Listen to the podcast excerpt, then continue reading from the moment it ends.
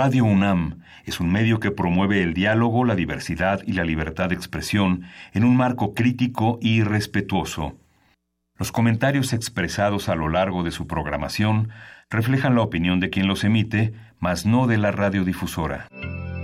Radio UNAM presenta Primer Movimiento. El mundo desde la universidad.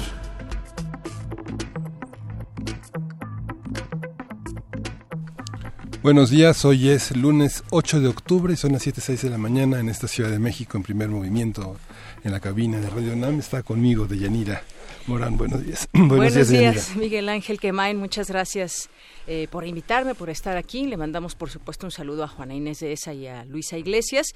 Y bueno, pues hoy estaré contigo aquí platicando un poco los temas que tenemos el día de hoy. Sí, qué bueno. Bueno, empiezo por un, eh, por un tema eh, triste. Perdimos ayer a Margarita Peña Muñoz. Ella es una eh, destacada académica de la universidad. Ella nació en 1937 en la Ciudad de México. Es una de las más eminentes investigadoras del mundo novohispano del siglo XVI, XVII y. Autora de más de 40 libros. Es alguien que abrevó en los, en los archivos, pero también fue una de las maestras más importantes con 50 años de docencia el próximo año, que eh, fue reconocida como profesora emérita en la biblioteca Cervantes. Están gran parte de sus textos, afortunadamente todos accesibles, descargables, en el portal de grandes maestros de la universidad. Hay un gran curso en audio, no es un curso en video, pero es un curso que permite dar cuenta del humor, de la majestuosidad de una, de una mujer que contribuyó enormemente al periodismo cultural mexicano, tuvo muchísimos premios, muchísimo reconocimiento eh, ella fue eh, la primera esposa de Federico Campbell. Eh, lo, menciono porque Federico Campbell Peña, su hijo, es un destacado periodista con más de 30 años de trayectoria y bueno, quien le sobrevive en este duelo que seguramente le hará valer la buena estrella y el oráculo de Margarita Peña. Así es, le enviamos un abrazo a Federico. Y bueno, pues hay otros temas también, eh, Miguel Ángel. Está pues eh, lo que sucedió ayer en Brasil, que tiene mucho que ver con pues eh, el Brasil dividido entre quienes estaban votando optando por la izquierda y quienes por la derecha. Con Bolsonaro todavía yo veía ayer algunas notas donde decían que se iba a ir a segunda vuelta ya no eh, ya ya el último ya no vi este sentido en las notas pero pues logra ya Bolsonaro una una victoria en esta en primera vuelta y eh, pues este político descrito como ultraconservador se estaba llevando un buen porcentaje de votos hasta 46.3 de los votos contra 28.8%. No sé si ya haya alguna otra cifra eh, que esté cambiando, pero pues difícil cambiar este porcentaje. Incluso se le ha llegado a llamar el, Trump de, Brasil, ¿no? Por estas, eh, pues estas forma de ser que lo caracteriza, de derecha, conservador, machista, incluso ha tenido en, los últimas, en las últimas semanas eh, manifestaciones en, en, contra de muchas eh, mujeres y, gente de la sociedad en general. Y bueno, pues un político así calificado autoritario, racista, homófobo. Es lo que ha pasado en Brasil y que habremos de analizar también el día de hoy.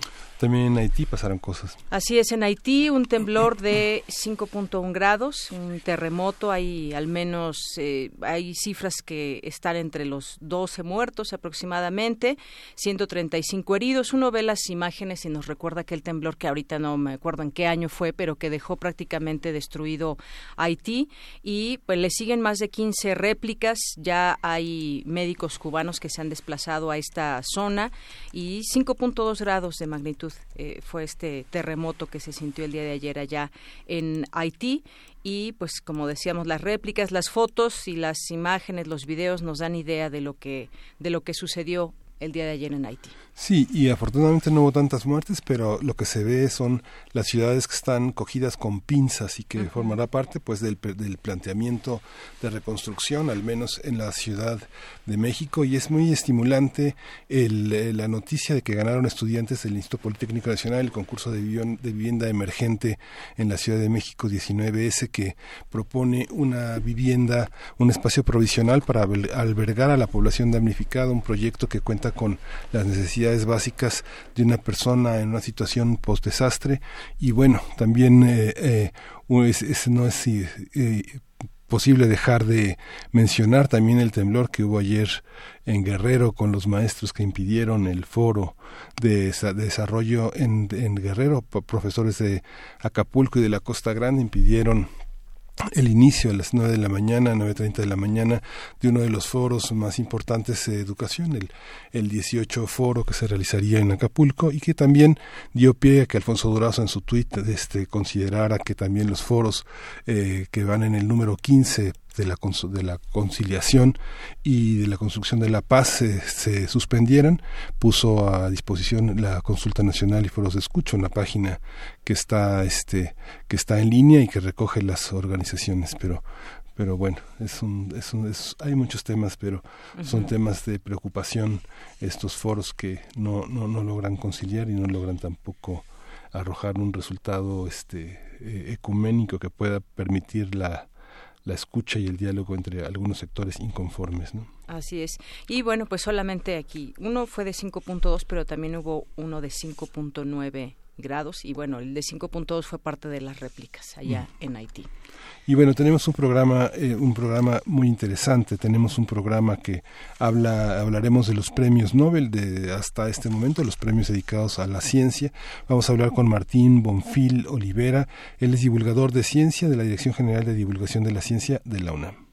Así es, y también tendremos más adelante 10 áreas en 10 lecciones. Carmen Ferrá, que es soprano y nos hablará de un bel un bel día vedremo, un bello día veremos. Vamos a hablar de Montserrat Caballé, que hace unos días desapareció entre nosotros, y bueno, esta es la última participación de Carmen Ferrá en estas 10 áreas, en 10 lecciones, que en realidad fueron, van a ser 11, no 12, van a ser dos elecciones y le agradecemos muchísimo su participación. En la nota del día, en la nota nacional, tenemos la ley de drones, vamos a discutirla con Samuel Chacón López Velarde, es socio del despacho de abogados Chacón y Rodríguez, es profesor del Derecho Aeronáutico del ITAM y autor de los libros Derecho Aeronáutico Mexicano y su legislación y los drones y su legislación en México. Así es, no solamente tener un dron y echarlo a volar eh, puedes hacerlo, sino hay un, reglamento o debe haber un reglamento.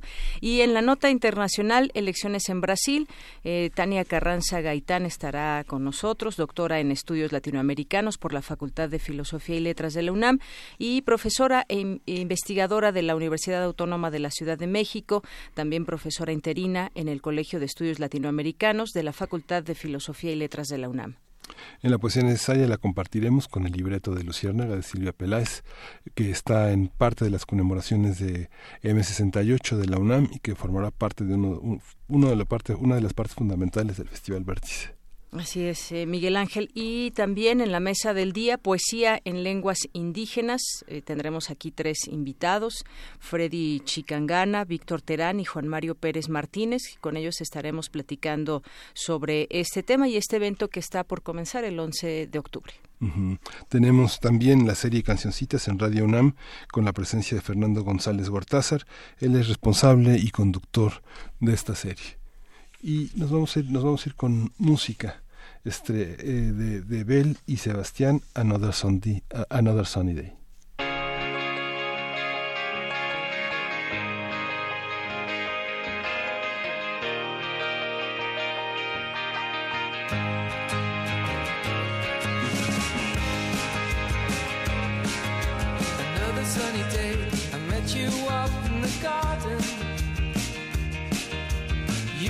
taking blind of you, beg your pardon.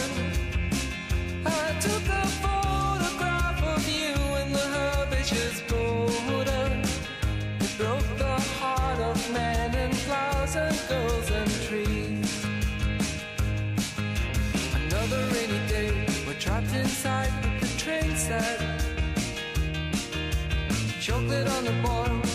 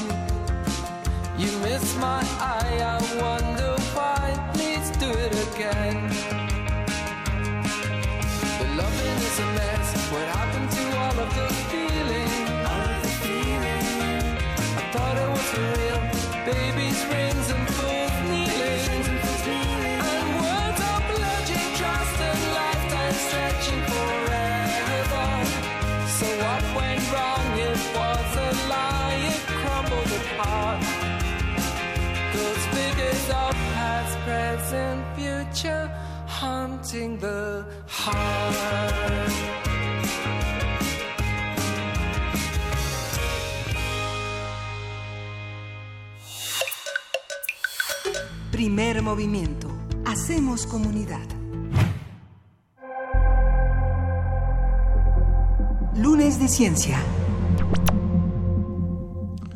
Los premios Nobel son medallas internacionales que se otorgan anualmente para reconocer a personas o instituciones que han llevado a cabo descubrimientos o contribuciones para el desarrollo de la humanidad. Particularmente, los Nobel de la Ciencia suelen ser otorgados a las aportaciones más importantes para la ciencia y que tengan una aplicación práctica. Este año los premios se entregarán a personas de Estados Unidos, Canadá, Reino Unido, Japón y Francia. El Nobel de Fisiología y Medicina, por ejemplo, reconocerá la investigación inicial que llevó al desarrollo de la inmunoterapia, un método para tratar el cáncer. El de Física galardonará a investigadores, entre ellos dos mujeres que trabajan en técnicas para desarrollar el uso del láser, mientras que el galardón de Química será para científicos que han encontrado maneras de hacer evolucionar proteínas en laboratorio. Conversaremos sobre los premios de ciencia de este año que premian, cómo se distinguen y qué nos traen de nuevo. Nos acompaña Martín Bonfil Oliveira, que es divulgador de ciencia de la Dirección General de Divulgación de la Ciencia de la UNAM. Bienvenido, Martín. ¿Qué tal? Buenos días. Buenos días, Martín. ¿Cuál es la importancia de, estas, de esta serie de premios? Tenemos química, física, medicina y un premio de economía que, este, que no, son, eh, no, no son científicos eh, como las ciencias duras, pero este, implican toda una, una visión de hacia, hacia el futuro y un reconocimiento del pasado en las ciencias. ¿Cómo debemos de leer eh, esta visión de los premios Nobel? ¿Para qué, qué, qué, nos dicen a, a las personas que no estamos en el terreno de la ciencia? Un premio de tanta eh, divulgación, de tanta difusión. Como cada año eh, son realmente descubrimientos muy importantes o aportes muy importantes en todas las áreas, eh, sobre todo porque en este en este año se le entregaron a bueno se le van a entregar a, ocho personas distintas, no hablando de los premios de, de, ciencias naturales, de química, de física y de medicina. Eh, y se les van a entregar el de química por dos descubrimientos distintos, el de física también por dos descubrimientos distintos y el de medicina por uno. Entonces son cinco descubrimientos distintos en el área de ciencias naturales que, que se van a entregar. Entonces está bastante variado. Como ustedes decían, eh, están, digamos, agrupados por, por temas similares. En el caso de química, eh, ambos premios tienen que ver con la evolución. Eh, uno de ellos, bueno, la mitad del premio de química se le va a dar a, una mujer, eh, una ingeniera, curiosamente es una ingeniera que va a recibir un premio de química, eh, Frances Arnold, que es estadounidense, porque ella eh, desarrolló un método para hacer evolucionar unas moléculas de proteína que se llaman enzimas, que sirven para catalizar reacciones químicas precisamente, Eh, ella por alguna razón quería desarrollar eh, combustibles eh, más amigables con el ambiente, no digamos biocombustibles. lo trató de hacer desde la ingeniería, se metió a la química, lo trató de hacer diseñando moléculas de manera racional y vio que esa vía no tenía mucho futuro. Entonces decidió utilizar precisamente el método que ha utilizado la naturaleza, es decir, la evolución y la selección, en este caso no natural, sino selección artificial, para hacer eh, variantes de moléculas y luego seleccionar las, las que fueran más eh, eficaces para catalizar reacciones. Y de esa manera desarrolló un método que ha permitido eh, producir no solo catalizadores para biocombustibles, sino para producir fármacos y para producir eh, muchos tipos de moléculas eh, que están siendo muy útiles para hacer menos contaminantes las reacciones químicas, más eficientes, más baratas eh, y realmente causaron una, una revolución.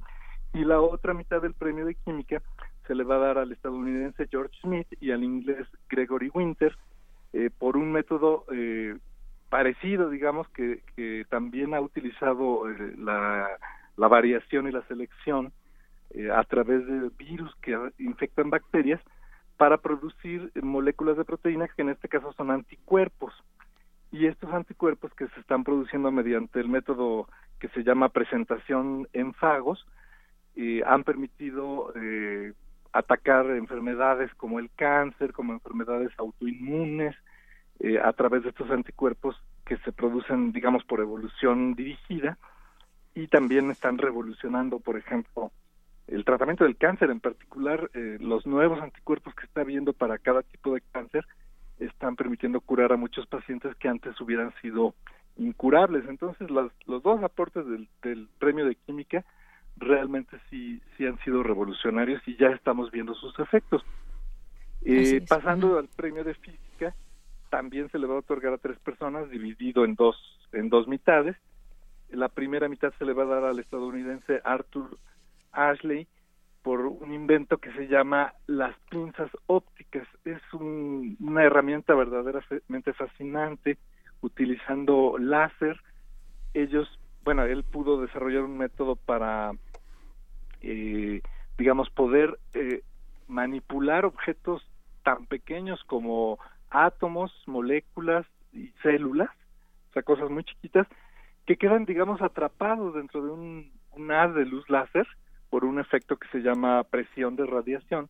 Y entonces es como si uno tuviera unas micropincitas de, de muy alta precisión y puede uno mover cosas de ese tamaño y estudiarlas, ¿no? Entonces ha sido una herramienta de investigación y también se está usando en la industria eh, para estudiar primero cosas y también para manipularlas. Eh, y la otra mitad del premio de física se le va a dar a Gerard Mourou, que es francés, y otra mujer, Donna Strickland, de Canadá, que es eh, notable porque en física nada más había habido dos mujeres que ganaran el premio Nobel, entonces, eh, digamos, hay que romper esa barrera. En química y en medicina sí ha habido más mujeres, pero en física había sido un, un premio muy machista, digamos. Eh, y Muru y Strickland lo que desarrollaron fue una manera de hacer pulsos láser, ambos, ambos premios tienen que ver con el láser, eh, para hacer eh, pulsos muy intensos y muy breves de, luz láser. Eh, lo que propusieron ellas fue eh, sustituir la manera como se hacían pulsos muy intensos, porque cuando se hacían muy intensos y muy cortos, el propio pulso láser destruía el, el amplificador, entonces utilizaron un método en que se alarga un poquito el tiempo para, para producir el pulso láser, y bueno, estos láseres de, de ultracortos y de muy alta intensidad están sirviendo, por ejemplo, para operar eh, los ojos, ¿no? Con estas cirugías láser que se hacen, para muchas aplicaciones eh, potenciales y muchas que ya se están llevando a cabo en este momento, eh, no solo en medicina, también en química, por ejemplo, para catalizar reacciones nuevamente con luz. Y bueno, también ha sido verdaderamente revolucionario el poder eh, construir estos láseres porque permiten hacer estudios y aplicaciones eh, en medicina, en industria y en investigación básica. Así es, por Último, Por último, eh, bueno, es este de medicina, ¿no? Que, el de medicina. Que, que, parece ser que este es un hito en la lucha contra el cáncer eh, y mucha gente en el mundo, sabemos, muere cada año por eh, distintos tipos de cáncer y esto, pues, quizás viene a aliviar un poco esa idea de cómo se puede ir avanzando para, para aliviar estas enfermedades, ese tipo de enfermedades. Así es. Eh, bueno, como tú dijiste, tiene que ver con, con el cáncer. Eh, son dos investigadores, James Allison de Estados Unidos y Tazuku Hanjo de Japón, espero que lo pronuncie yo bien, eh, que desarrollaron independientemente métodos que realmente son muy similares para atacar el cáncer porque descubrieron o aprovecharon, digamos, un descubrimiento que se había hecho de que hay ciertas moléculas dentro del sistema inmune que eh, modulan, digamos, la respuesta inmune. La respuesta inmunitaria es muy complicada porque si es demasiado eh, débil, pues no logra combatir las enfermedades o el cáncer, pero si es demasiado intensa, puede causar enfermedades autoinmunes. Entonces el sistema inmunitario tiene, digamos, aceleradores y frenos que, tienen que actuar en un balance muy preciso. Ellos descubrieron dos moléculas eh, distintas que participan en la regulación de, del de, la lucha del sistema inmunitario contra el cáncer y, las infecciones para frenar la respuesta inmunitaria. Y cada uno por su lado razonó que si se pudiera inhibir ese freno, digamos, eh, o sea, quitar el, pie del, del, freno, el sistema inmunitario podría activarse un poco más y combatir más eficazmente el cáncer. Entonces, desarrollaron anticuerpos contra estas moléculas, estas dos moléculas de freno, y las probaron primero en animales y luego en, pacientes.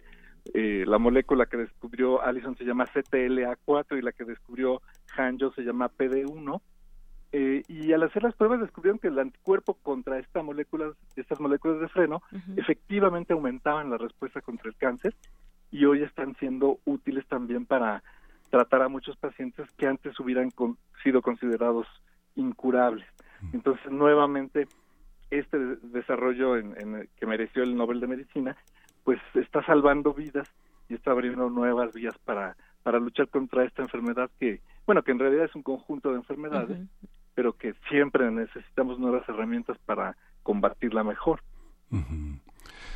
El, eh, el, el, Premio Nobel de Literatura, con todo el escándalo que tuvo, también genera una idea de, este, de un premio Nobel eh, muy, muy local, de una, de una academia muy local, eh, pensando en que en el caso de los temas de ciencias sociales, por ejemplo, el premio Sájarov, en el caso de la paz, es un precursor, es una, es una, es una estación de paso obligada para saber quiénes van a, quiénes van a tener el premio Nobel de la Paz. En el caso de la ciencia, eh, premios como la medalla Copley, eh, como, no sé, el premio de Midov, muchos premios como la medalla Perkin, son, son no tienen tanta difusión, tanta fama como el que tuvo, el que, tiene este premio fundado por Alfred Nobel. ¿Cuál es la eh, cuál es la perspectiva en ciencia, digamos, está este debate entre lo aplicado, lo teórico, la investigación pura que no tiene no, tiene una aplicación práctica que quiere decir que no da millones de dólares en el mercado? ¿Cómo funciona? ¿Cómo funciona este este juego de, de, los premios y los reconocimientos a la investigación científica? ¿Qué, qué, qué, se premia? ¿A quiénes se premia en realidad y a quiénes, y quiénes pasan desapercibidos en el mundo científico? Pues mira, en realidad este, lo, lo que la mayoría de los científicos reconocen es que esta división entre, entre ciencia aplicada y ciencia básica, pues realmente no, no tiene mucho sentido, ¿no? Porque en realidad eh, toda la investigación puede tener aplicaciones eventualmente. Eh, pero bueno, si, si hay un premio que, que, muchas veces ha sido predictor de, del premio Nobel, que es el premio que se llamaba Príncipe de Asturias, ahora se llama Princesa de Asturias, eh, que se otorga en España, muchas veces eh, quienes han recibido este premio más tarde han recibido el premio Nobel. Pero como tú dices, eh, no no es, digamos, no, no hay muchos premios más de ciencia que sean muy conocidos y que sean así de famosos, ¿no? yo creo que bueno, Nobel eh, en su testamento, él exigía que tuvieran aplicaciones los premios, pero las aplicaciones pueden ser, eh, digamos, directas para el público, para los ciudadanos, o a veces se han reconocido aplicaciones eh, o, descubrimientos importantes que, que son útiles para hacer más investigación científica. Entonces no, no hay tanta, eh, digamos que, que se excluya los premios de ciencia básica, eh, en realidad no, no ocurre tanto, ¿no? Pero yo creo que pues hay que reconocer eso, que, la, la llamada ciencia básica produce el conocimiento que da pie a aplicaciones, es, digamos la raíz del árbol de la ciencia y la tecnología. Entonces, si no nos damos cuenta como sociedad eh, y lo reconocemos a través de este tipo de premios, que hay que apoyar precisamente esa ciencia básica que, que produce ese conocimiento que es la raíz de, posteriores aplicaciones, pues lo que podríamos acabar es, eh, eh, digamos, matando el árbol de la ciencia. A veces en algunos países eh, se llega a decir que solo hay que aplicar, que solo hay que apoyar la ciencia que resuelva problemas así muy evidentes de, de los países y, y, se desprecia de alguna manera la, la investigación básica y pues este es un error porque entonces estás matando la posibilidad de que haya nuevos desarrollos, nuevas líneas de investigación que antes nadie se hubiera podido imaginar y que siempre surgen de la ciencia básica. Y, por otra parte también, eh, Martín Bonfil, está este premio de economía que nos lleva a entender el cambio climático junto con las innovaciones tecnológicas con el análisis macroeconómico. Los premiados fueron William Nordhaus y Paul Romer.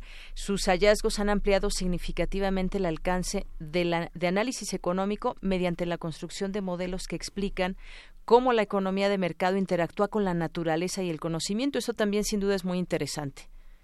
Claro, porque yo creo que no ha habido ningún reto que haya enfrentado la humanidad, incluyendo la, amenaza de guerra atómica que se vivió durante la Guerra Fría, pero incluso eso yo creo que era menos grave que la amenaza que está eh, enfrentando la humanidad en este momento causada por el calentamiento global y el cambio climático que este produce y uno de los problemas es que como sociedades pues no hemos hecho básicamente nada, ¿no? O sea, se habla de, de pactos y de eh, proyectos para disminuir la emisión de gases de invernadero, que son el principal causa de este calentamiento, pero en, realidad no hemos dejado de, emitirlos porque ha, predominado eh, los intereses de las industrias y de, y de, ciertos países como en este momento Estados Unidos, ¿no? Y, y China también y otros de esos gigantes que, que no han querido tomar eh, los, las acciones necesarias. Entonces el trabajo de economistas como, como eh, Cowen y, Romer, digo, pero Nordhaus y Romer, eh, pues yo, yo espero que en algún momento puedan empezar a tener un impacto, ¿no? Para que ya eh, empecemos a hacer eh, lo que teníamos que haber hecho hace unas décadas, eh, porque los efectos del cambio climático ya los estamos sufriendo y van a van a aumentar pero tal vez todavía tenemos algún alguna oportunidad de, de, hacer que no sean tan graves. Y por otro lado pues para que se tomen las medidas preventivas ante los eh, cambios que va a haber en el, en, el, en los patrones climáticos.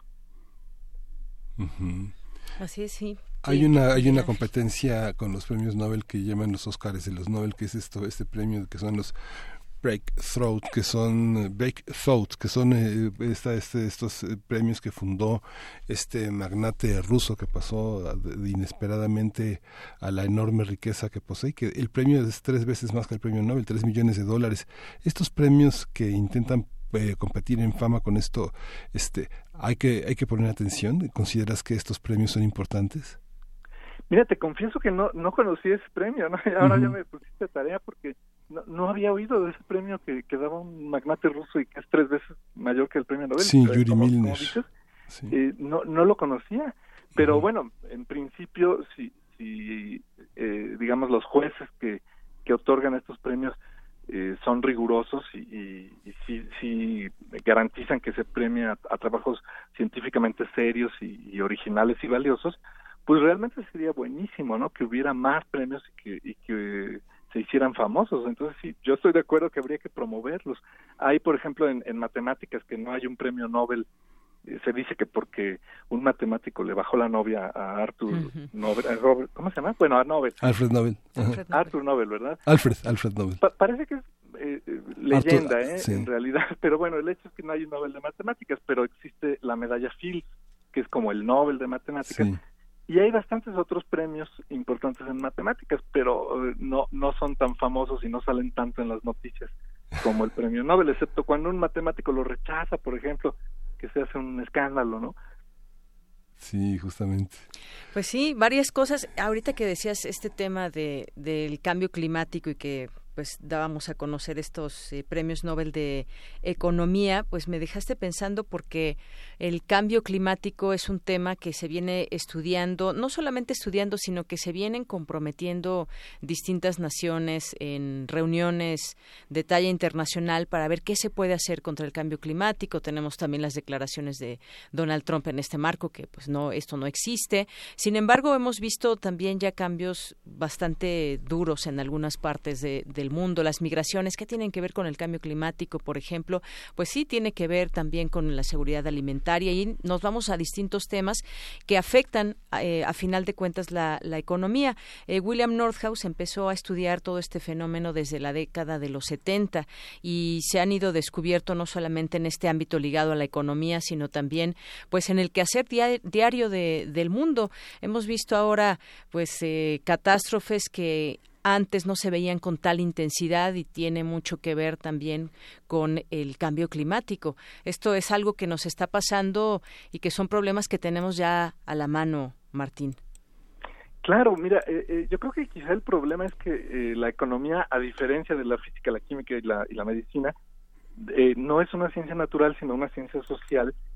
Y una de las diferencias que hay con las ciencias sociales es que no no se genera un consenso global tan tan tan general como en las ciencias naturales. Es decir nadie duda de, de, cómo funciona un láser y, para qué se puede usar o nadie duda de que la evolución de, de proteínas eh, funciona para producir moléculas eh, más eficaces en algún sentido o nadie duda de que inhibir la respuesta de, perdón de desinhibir la respuesta inmunitaria contra el cáncer pues ahora es una eh, herramienta útil en cambio, en economía hay escuelas, entonces eh, estos economistas que se premian normalmente pertenecen a algún tipo de escuela económica, pero también hay muchos economistas que pueden decir eh, exactamente lo contrario, ¿no? O sea, que, no les parece que este tipo de modelos realmente predigan lo que puede pasar en la economía mundial. Eh, y entonces es más difícil eh, convencer a los gobernantes y a los tomadores de decisiones y a los grandes industriales eh, de que eh, esto que están prediciendo los, los economistas realmente vale la pena aplicarlo. O sea, siempre hay manera de que encuentres economistas expertos que digan que no es cierto lo que lo que están diciendo incluso los ganadores del premio Nobel. Entonces es más difícil eh, convencer por, por el propio carácter más complejo que tiene la economía. Digo, la economía mundial pues es el único sistema que podemos estudiar eh, para ver cómo funciona una economía mundial y, y es increíblemente más complejo que, cualquier cuerpo humano, digamos, por ejemplo. Entonces, eh, yo creo que eso ha dificultado que, se pueda eh, pasar a la acción, pero, pues ya, ya se nos está viniendo encima el, cambio climático y es vergonzoso que haya gobernantes como, como los de China, como Donald Trump y como este hombre que está a punto de eh, ganar las elecciones en Brasil, que también es eh, un negacionista del cambio climático. Sí, justamente este, este premio de matemáticas lo da la Academia de Ciencias de, de Suecia y son los Crawford eh, Prizes que son este Crawford Prize, que es un, premio que se da también a las geociencias, a las biociencias, a la poliartritis, que bueno, la poliartritis, el tema inmunológico es así como central, matemáticas y astronomía van juntos, y el tema de lo ambiental está desde el año pasado en estas, en estas, en estas premiaciones que tienen lectores cada, cada, cada año muy importantes. Justamente el de matemáticas fue Tadashi Tokieda, que estuvo el año pasado en las lecturas de, en la, en la, en la Universidad de Stanford hablando totalmente de estos, eh, de, todo este mundo, fue, fue, fue, sobre la bidimensión en matemáticas. Es interesante ver, bueno, cómo hay paralelismos y cómo hay este, consonancias y asonancias en estos temas. Este, este, pues muchísimas gracias Martín por esta conversación y, y pues estamos en contacto para, para lo que venga en el terreno de las ciencias. Claro que sí, cuando gusten y bueno, eh, hay que felicitarse de que, de que en este caso en los Nobel haya habido eh, un poquito más de representación de mujeres, ¿no? Yo creo que eso ha sido mucho la nota y, pues ojalá que, haya más participación de, mujeres en la ciencia y que se reconozca. Claro, y, hay un, y un dato también, Martín, se cumplen 50 años del Nobel de Economía y la edad promedio de los premiados es de 67 años y si en su mayoría han sido hombres. En 2009 fue una, mujer que compartió también eh, eh, el premio con un hombre, pero sí, efectivamente, destacar este, este punto de las mujeres que pues, están siendo reconocidas porque, pues, eh, destacadas en los ámbitos distintos, siempre han estado ahí también. Pues esperemos que pronto lo, veamos más y más mujeres. Muchas gracias. Gracias, Martín. Vamos con música. Vamos a con música, vamos a escuchar de Canteca de Macao contigo. Cuando estoy contigo Ay, las horas se me hacen un segundo. Cógeme de la manita, primo, y llévame al mundo porque esta noche yo seremos uno. Se nos queda muy pequeña la ciudad, bailando otra vez. Yo que yo miro tu boquita y me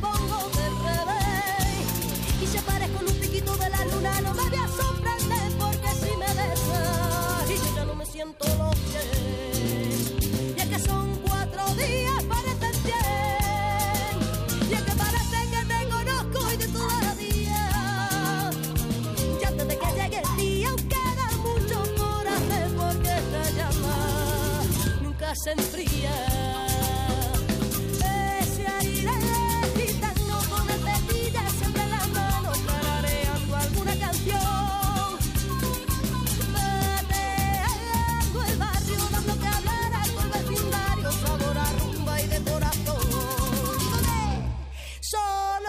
tengo rumba para ti.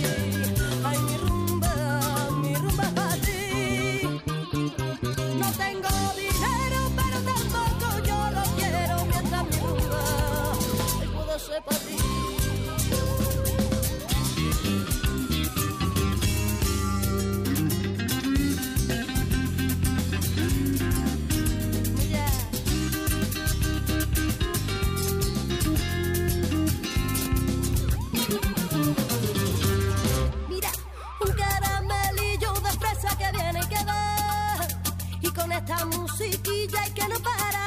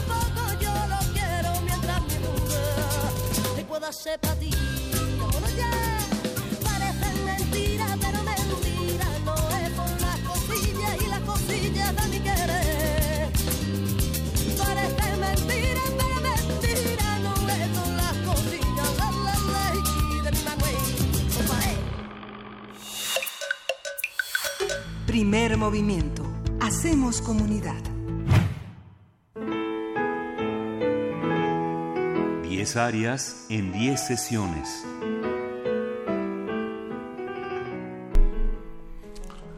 Buenos días, Carmen Ferrá, eh, soprano. Hoy nos despedimos de estas 12 áreas en, en dos elecciones.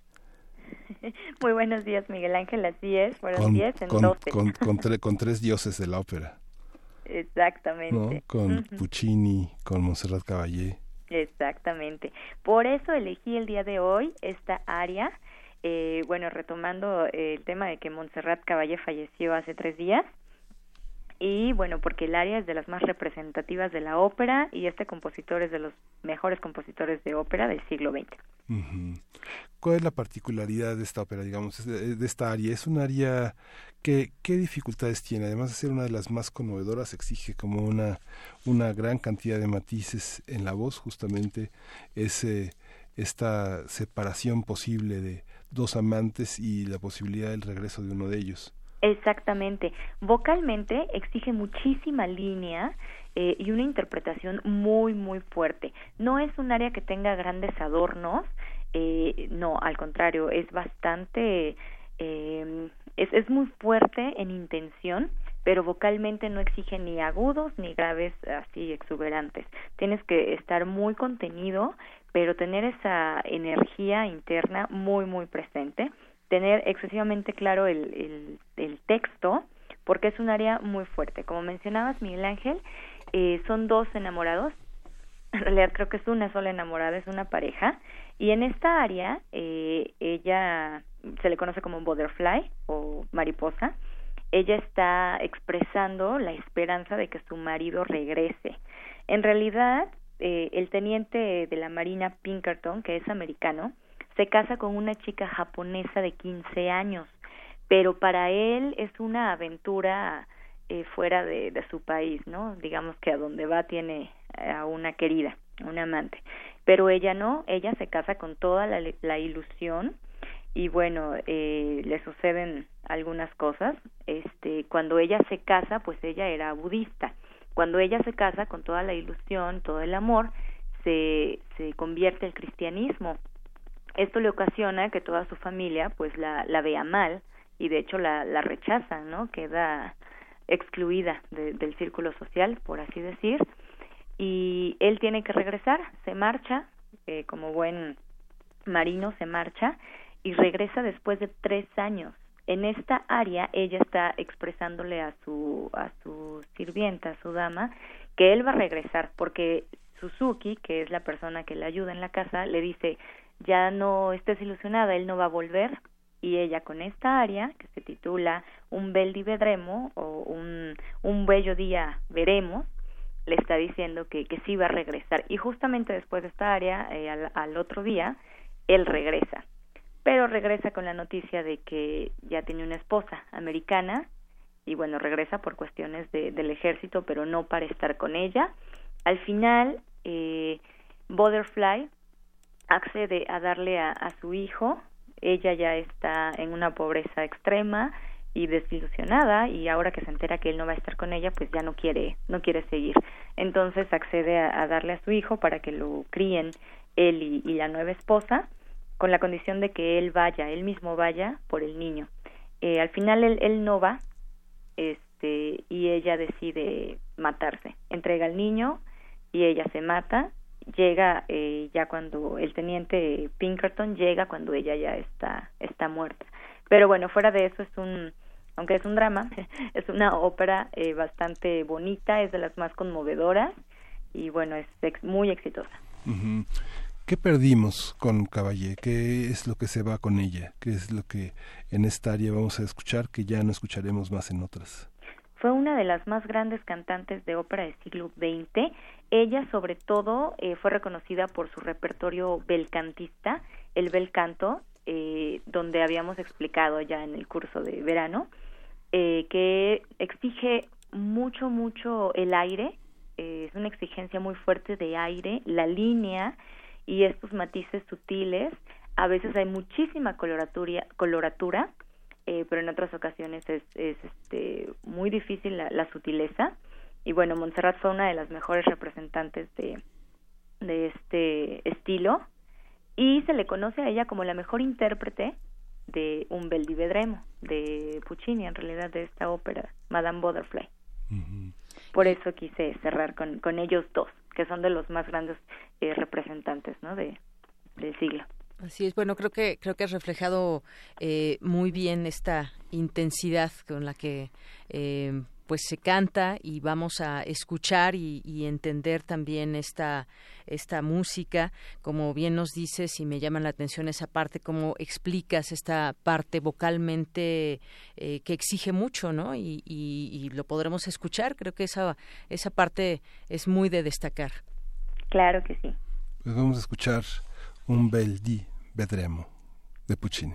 Bueno. Gracias Carmen. Gracias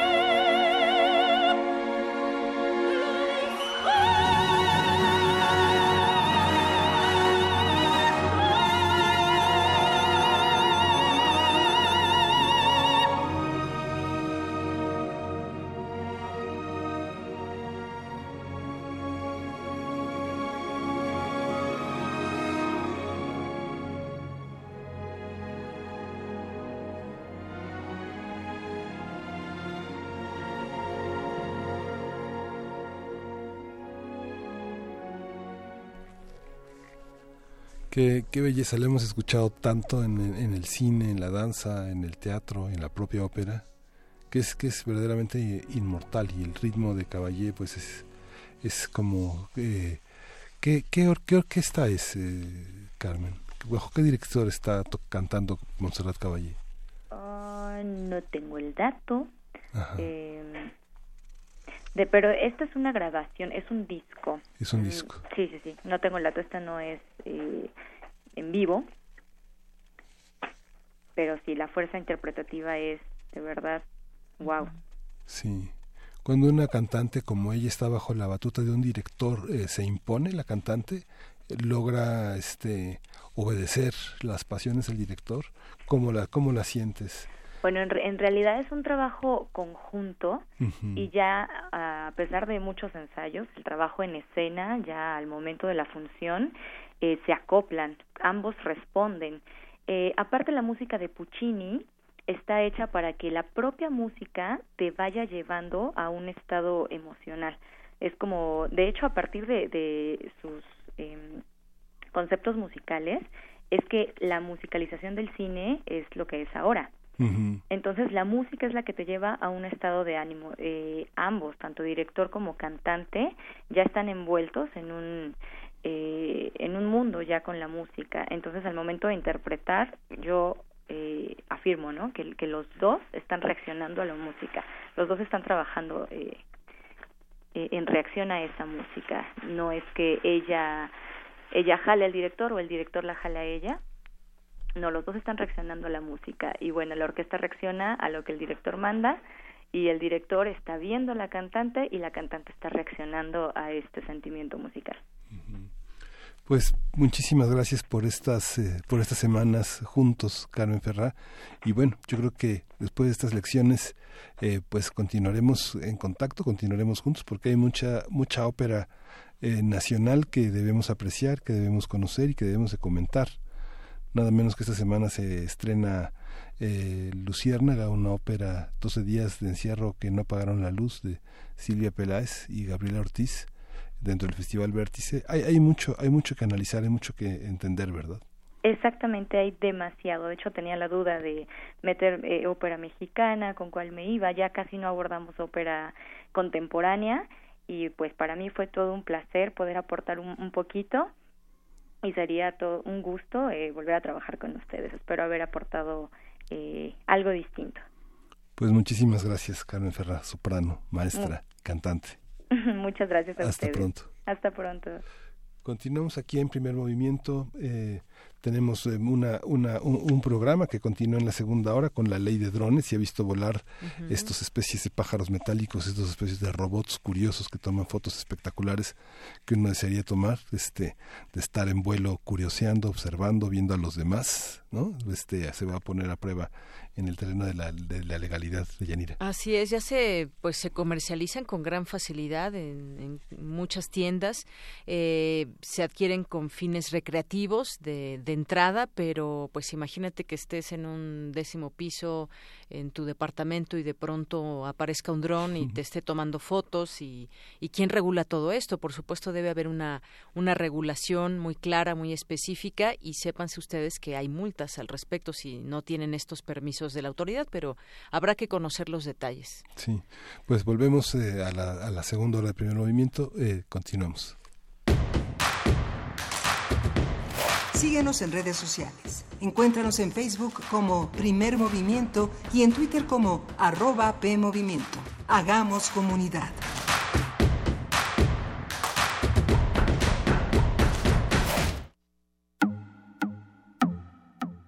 Hay un abismo de diferencia entre leer en voz alta e interpretar un texto con todos los matices que nos puede dar el instrumento más antiguo, la voz humana. Radio UNAM invita al público en general que desee entrenarse en la interpretación vocal a inscribirse en el taller Voz, tu voz, impartido por Elena de Aro. Desarrollo de la conciencia corporal, reconocimiento de la voz y lectura de interpretación para todo público. Todos los lunes y miércoles de noviembre de las 18 a las 21 horas. Informes e inscripciones al 5623-3272. Una voz bien entrenada puede construir un mundo. Radio UNAM invita.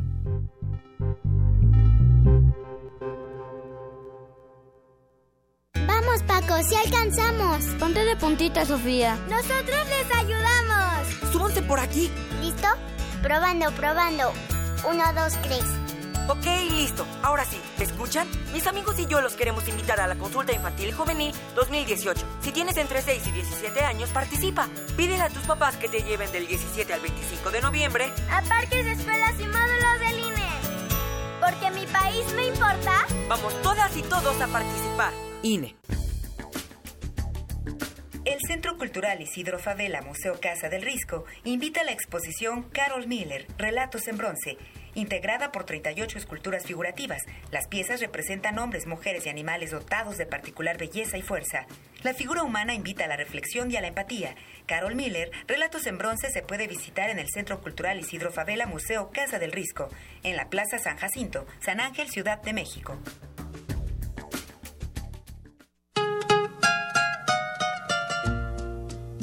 Hace algunos años, esta emisora tuvo un espacio dedicado a la música popular mexicana del siglo XX y la rescató del olvido y menosprecio. Es momento de regresar. Radio UNAM te invita a escuchar el estreno de Cancioncitas, segunda parte. Después de tanto soportar la pena. Una serie conducida por el arquitecto Fernando González Gortázar. Nunca, nunca, nunca. Estreno lunes 8 de octubre a las 17 horas por el 96.1 de FM. Radio UNAM, experiencia sonora. tu alma con el alma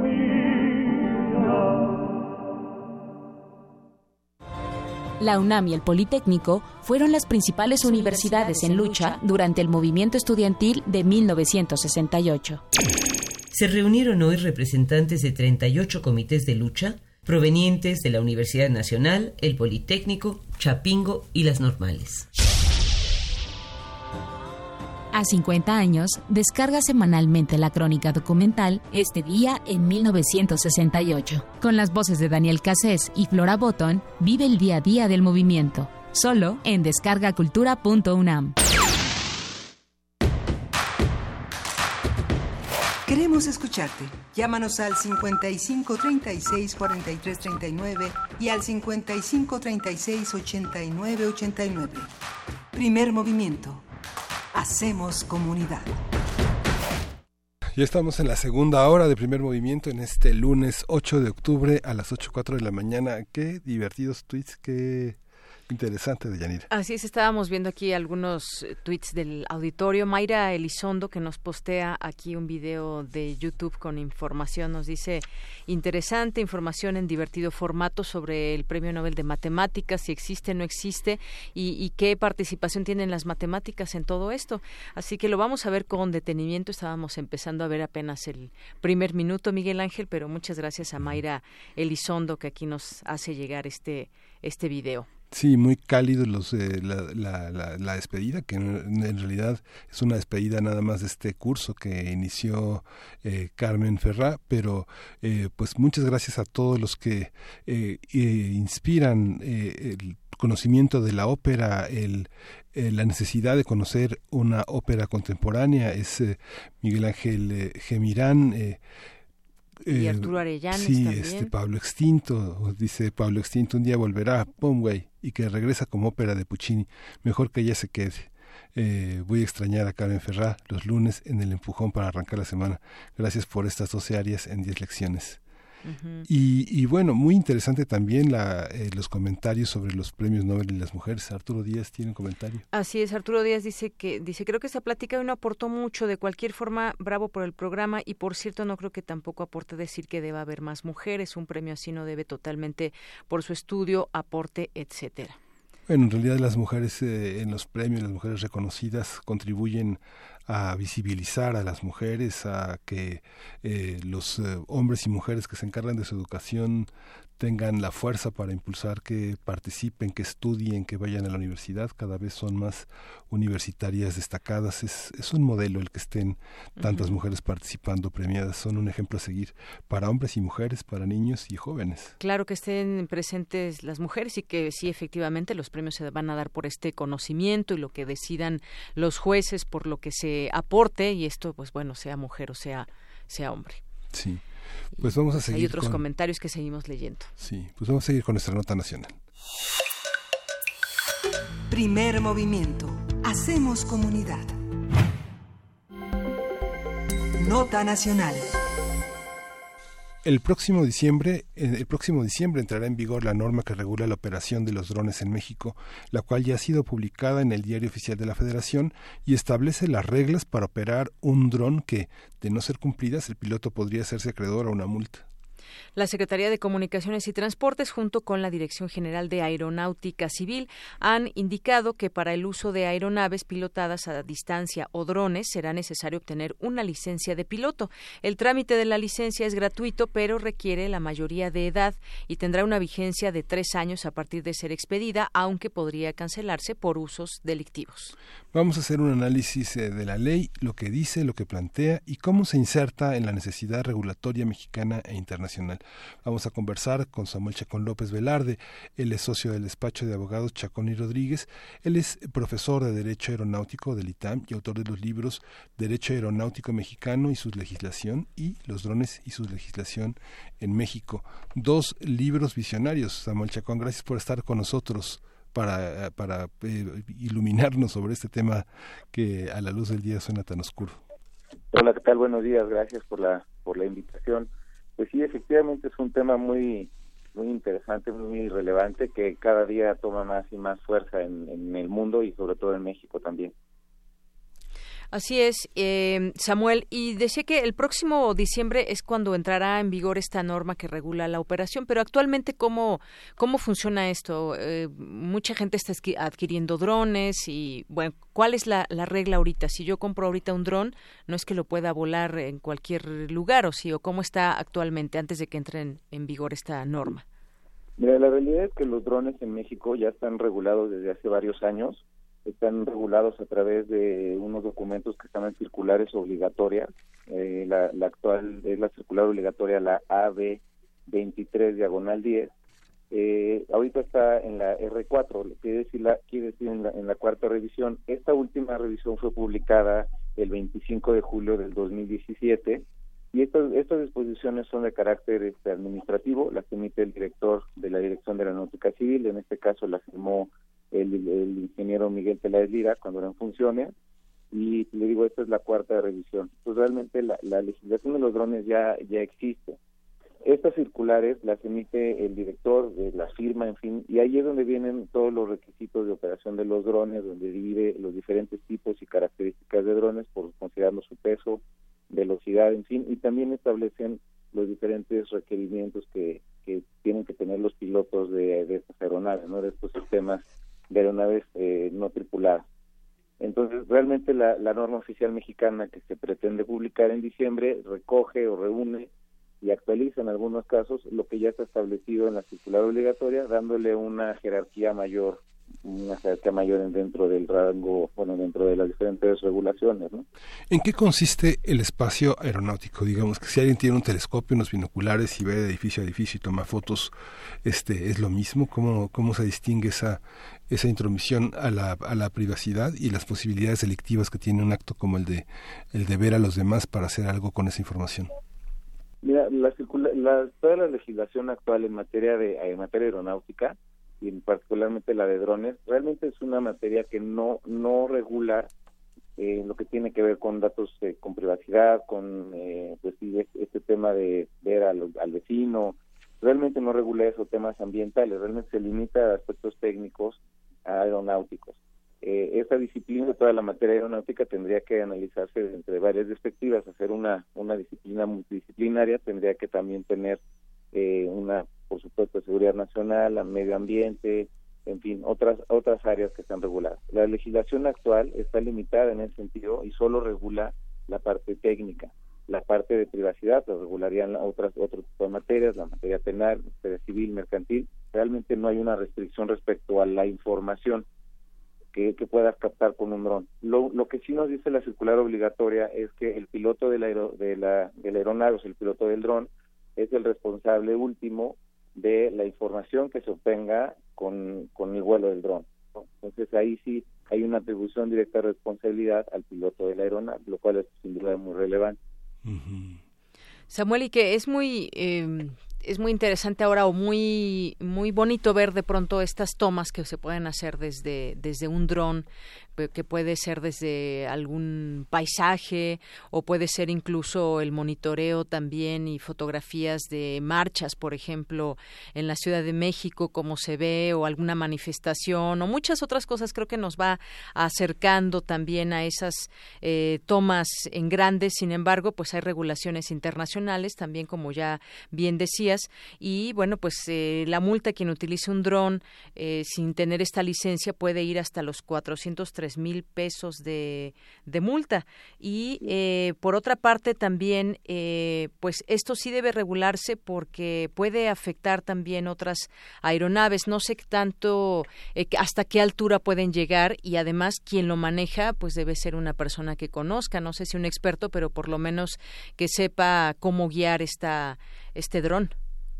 Sí, sin duda lo, todo lo que mencionas es, es muy relevante y lo que lo que realmente lo que se regula la circular obligatoria y próximamente la norma oficial es que clasifica los drones, que eso creo que es lo más importante a, a tener muy claro en tres categorías, en, en- en drones micro, pequeños y grandes.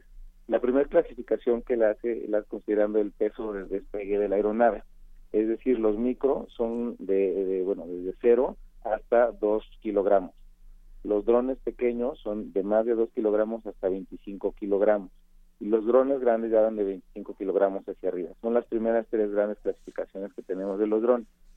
A partir de ahí, cada uno de estos drones, ya sea micro, pequeño grande, eh, tienen permitidos tres tipos de usos. El primero es el uso recreati- eh, recreativo, recreacional, que los tres lo puedes hacer. Luego tienes el, el, el uso no el privado no comercial y luego el uso comercial. Es decir, que en algunos casos pues es el, el, el- dron más básico, que es el, el, micro, eh, con uso recreativo, pues es el dron muy chiquito que puedes comprar en jugueterías, en fin, y, y es el que el que puedes ver que incluso usan en oficinas, cosas.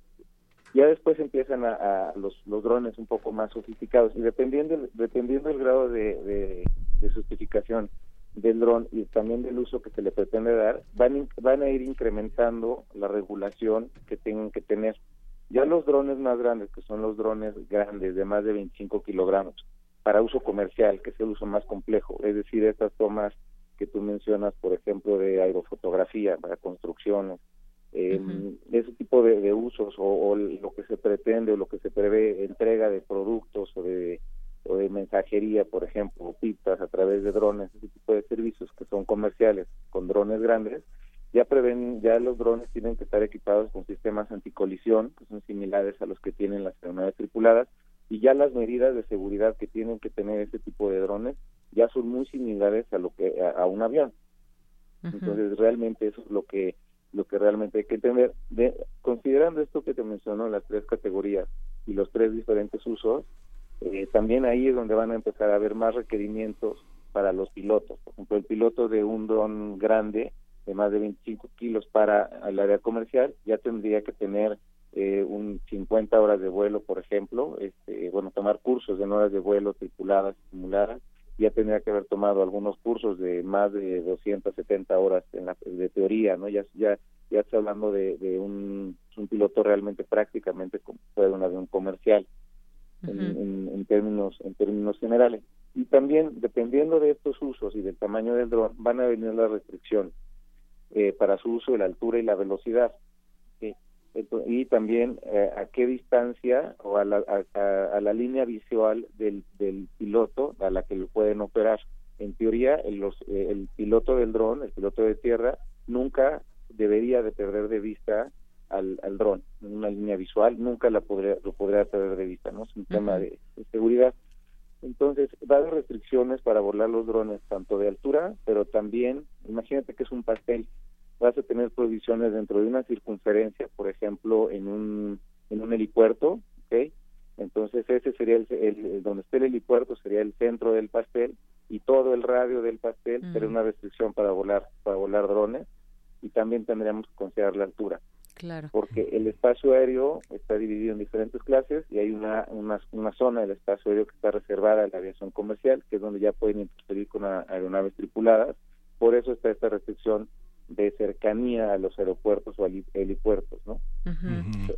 Y que bueno, me hiciste recordar también, por ejemplo, pues, su uso en conciertos, en eventos deportivos muy grandes, eh, políticos incluso, y, y también recordé esta esta situación que se vio con Nicolás Maduro allá en Venezuela, donde pues se señaló que a través de los drones quisieron atacarlo y bueno parece eh, ser también quienes fueron consultados en este tema, que pues tienen un un, un tiempo en que su uso puede quizás sobrecalentarnos, sobrecalentarlos. eh, no sé exactamente cuánto tiempo pueda durar un dron al aire siendo eh, manipulado a distancia y que, pues bueno, también se utiliza para, para ello, para estar en este monitoreo de grandes eventos eh, masivos, pero pues ahí tuvo que ver un, bro- un dron con este, en este mitin de Maduro.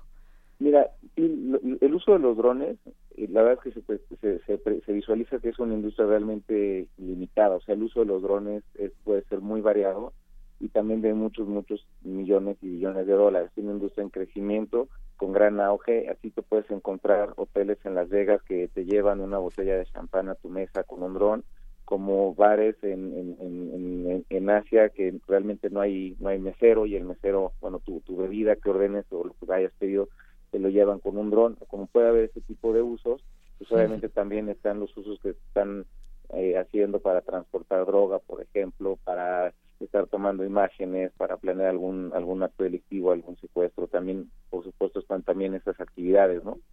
El, el- y sin duda, pues sí, así como mencionas el de Maduro, pues también hay otros incidentes. Eh, también recordarán posiblemente que Enrique Iglesias sufrió un accidente, Ujú. casi pierde un dedo en un concierto, en fin. Y sí, sin duda la regulación va aumentando. Lo que se refiere en la, en la, a, a los, por ejemplo, en, en el uso de los drones en un, en un evento deportivo o en un concierto, ahí le da la, la libertad al ser un espacio controlado, un área privada, ahí le da, le da libertad al dueño del establecimiento al poder hacer uso o no de drones, tomando ciertas medidas de, de seguridad y pidiendo cierta autorización a los a, los, a las personas que, que concurran al mismo, ¿no? Pues sí existen ciertas medidas para. Claro, Cuando espacio privado y de- público. ¿Perdón? Espacio privado y público, por ejemplo, me hace recordar el maratón que fue también eh, también colocados algunos drones en, en algunos sitios específicos de la ciudad para ver pues la magnitud de esta carrera, ¿no? cuando son públicos, y ahí también un poco el tema de, de- de Maduro, cuando son públicos, la, la circular obligatoria y eventualmente la norma oficial eh, establecen que no, los drones no pueden ser usados donde haya una aglomeraciones de personas. Y bueno, habría que entender a qué se refieren con aglomeraciones de personas. Como, como tal está, está establecido en la circular obligatoria el día de hoy, establece un número de 12 personas, que es un número realmente limitado y, y parece burla. Eh, Entonces realmente muchas veces el uso de estos de estos drones en eventos masivos están sujetos a, a obtener una, una autorización especial y ahí es donde sí se permiten usarlos, ¿no? Como tal para para, para este evento es el desfile del 15 de septiembre, en fin, perdón, del 16 eh, es cuando se permiten realmente usar, ¿no? Sí. ¿Cuál es la di- cuál, cuál es el estatuto de nuestra ley en relación con eh, los avances que ha habido en Perú que en España eh, qué, qué, qué penalizan en otros países y qué penalizamos en México? Mira, realmente el, el- normalmente creemos que la legislación en México está de alguna forma retrasada o re- rezagada considerando, analizando un- la legislación de otras jurisdicciones. La realidad es que me parece que en, que en todo el mundo estamos mucho más rezagados. Eh, la legislación mundial está rezagada se a la industria. O sea, la industria ha superado por mucho a, al- al- a todas las legislaciones, ¿no? Tanto en Estados Unidos, que podría ser una, se podría considerar una legislación de las más novedosas, es prácticamente igual a la nuestra en cuanto a las restricciones y usos, entonces realmente sigue estando muy limitado, muy acotado. hay algunos ejemplos, sí, en, en, en España, por ejemplo, que de alguna forma toda la Comunidad Europea sigue más o menos la misma tendencia regulatoria y son básicamente los mismos. Lo que hacen allá es que sí consideran una cuarta clasificación de drones y son de más de 250 kilogramos, pero realmente fuera de eso eh, no no hay otra distinción más.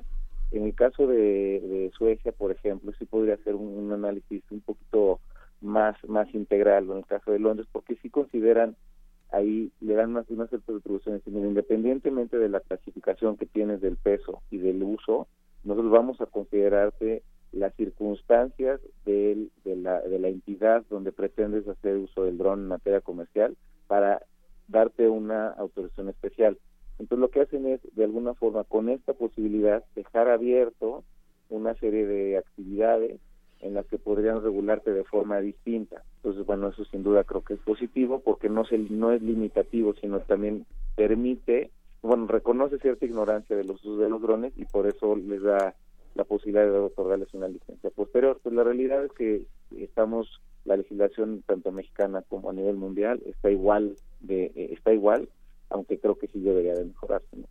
Así es, Samuel. Y bueno, sobre todo que, que se necesita una regulación porque se está expandiendo este gusto por el uso de los drones y nos decías estas clasificaciones que van de lo micro, pequeño y grandes, quizás el micro no sé, se esté utilizando también, eh, como bien dice, se puede adquirir en una juguetería y pues bueno, se va expandiendo poco a poco este uso también de las nuevas tecnologías. Llama la atención ahora cómo puedes hacer o fotografías o imágenes eh, y video a través de estos aparatos que tú controlas y que vas dirigiendo. Sin duda es parte también de pues eh, de la nueva tecnología, ¿no? Pues mira, sí, la realidad es que sí hay que ser muy precavidos porque eh, sí son considerados como, de alguna forma, como juguetes. Para ya los usos micros y estos, este, los más pequeños que pueden con jugueterías, realmente ya no requieren ningún tipo de capacidad o competencia técnica, ¿no? eh, simplemente lo abres y lo empiezas realmente a volar. Pero sí, sí, lastimosamente veo algunos ejemplos o algunos casos donde, bueno, pues, lo, el papá le compra su dron y están ahí jugando y no lo sabe usar y la, la hélice se le enterra en el ojo, o sea, en fin, sí ha habido ciertos accidentes. Yo creo que aquí un poquito la recomendación es, eh, de alguna forma, pues, cuando lo adquieran, pues sí, tomarlos con, con eso, ¿no? Son, pueden ser un, un algo que te puede llegar a lastimar, un ojo, un dedo, si no son bien usados, ¿no? Hay, hay drones muy, muy, muy rápidos. Eh, también hace rato preguntabas de la duración de la batería. Eh, la, en, en general la batería es un tema que restringe mucho al uso de los drones. Realmente las baterías son, son se desgastan muy rápido y tienen poco, poca, poca autonomía de vuelo.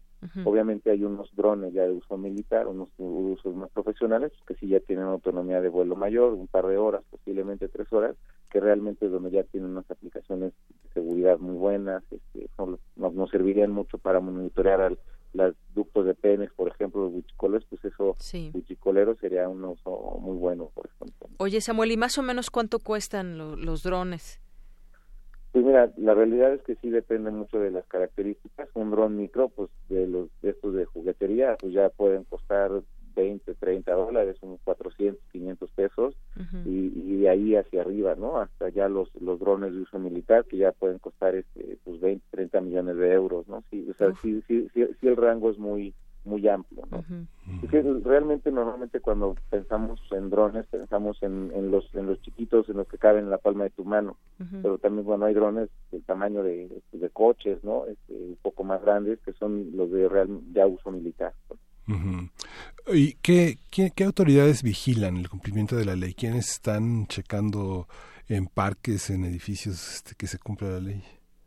Pues en estricto sentido tendría que ser la Secretaría de Comunicaciones y Transportes, justamente a través de la Dirección General de la Aeronáutica Civil, serían los, los, responsables del monitoreo y control de los de, de los drones como tal. Pero insisto, creo que tendría que ser una eh, es una disciplina o el uso de los drones es una actividad multidisciplinaria pues, tendría mucho que ver la, la Secretaría de, de Seguridad, no, la PGR, en fin, para monitorear todo esto. El uso realmente ahí es donde está un verdadero problema eh, que la legislación puede estar actualmente y lo que tú tienes obligación es que si ves un dron, pues mandar un reporte, hacer una llamada telefónica a la Dirección General de la Aeronáutica Civil y en teoría lo van a ir a, a, a, a bueno, van a suspender el vuelo de ese dron no autorizado, pero bueno, en lo que funciona este proceso administrativo, pues el dron ya terminó su función, ya se ya lo bajaron, ya aterrizó, entonces eso es realmente poco eficiente, ¿no?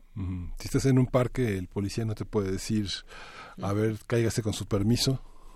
Pues sí, en estricto sentido no, porque también ahí tú le, le podrías argumentar que es un dron micro, que menos de dos kilogramos, entonces es una para una actividad rec- recreacional, que para eso no requiere tener ningún tipo de permiso, ni, ni, ni tanto el piloto como el dron, ¿no? Entonces, en ese sentido no, no tendrían por qué decirte nada en ese sentido, ¿no? Ajá.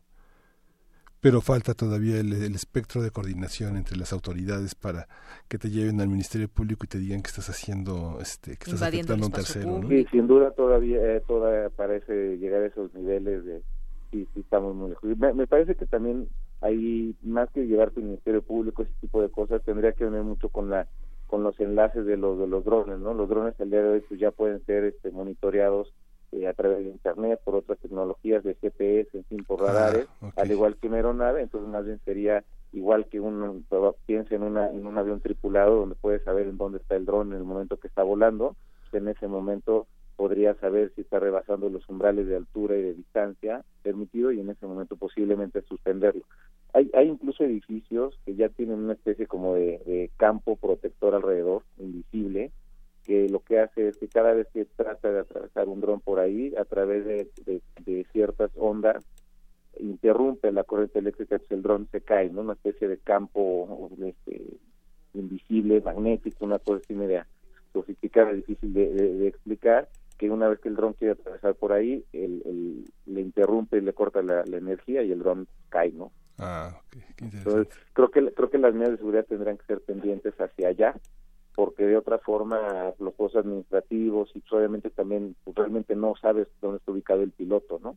Sabes que estará en una radial de X millas o X kilómetros o metros, pero realmente no sabes dónde está el, el, el verdadero responsable, ¿no? Ajá, sí. Sabemos a qué velocidad se mueve, pero no, no sabemos dónde está, ¿no? Exactamente. Como en la teoría de Bohr. Bueno, pues muchísimas, muchísimas gracias, eh, Samuel Chacón López Velarde, autor de eh, Derecho Aeronáutico Mexicano y su legislación y los drones y su legislación en México, libros que habrá que consultar, que leer. Y bueno, este, muchísimas gracias por, por, por, por su apoyo, por su participación en primer movimiento. Al contrario, muchas gracias a ustedes, que va a sus órdenes. Gracias. Gracias. Bye. Vamos a escuchar eh, de Cáramo Afrocubismo.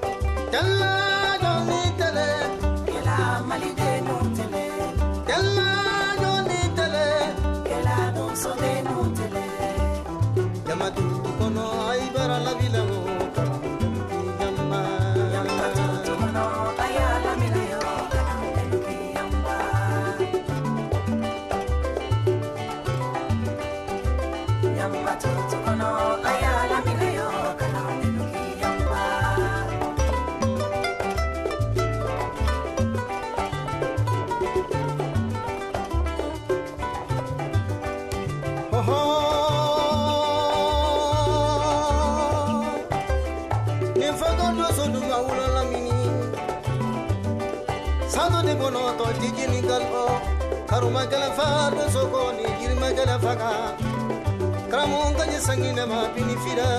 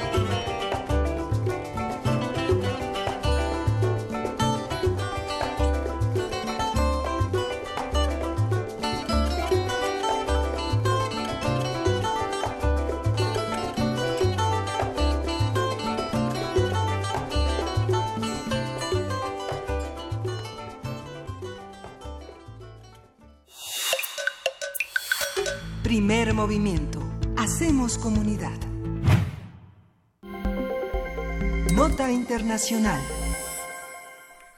Con el 99% de las casillas contabilizadas, el ultraderechista Jair Bolsonaro obtuvo 46.2% de los votos en el conteo de las elecciones realizadas este domingo, seguido del izquierdista Fernando Haddad con el 29%.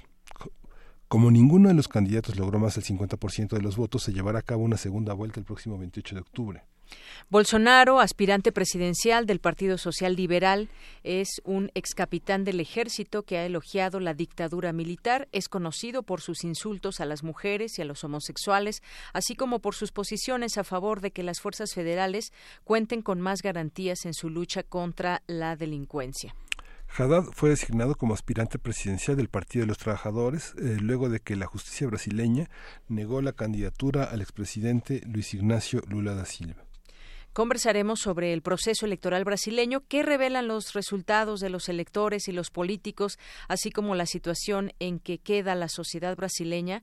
Nos acompaña Tania Carranza Gaitán, ella es doctora en estudios latinoamericanos por la Facultad de Filosofía y Letras de la UNAM, profesora investigadora de la Universidad Autónoma de la Ciudad de México y profesora interina en el Colegio de Estudios Latinoamericanos de la Facultad de Filosofía y Letras de la UNAM. Bienvenida, Tania Carranza.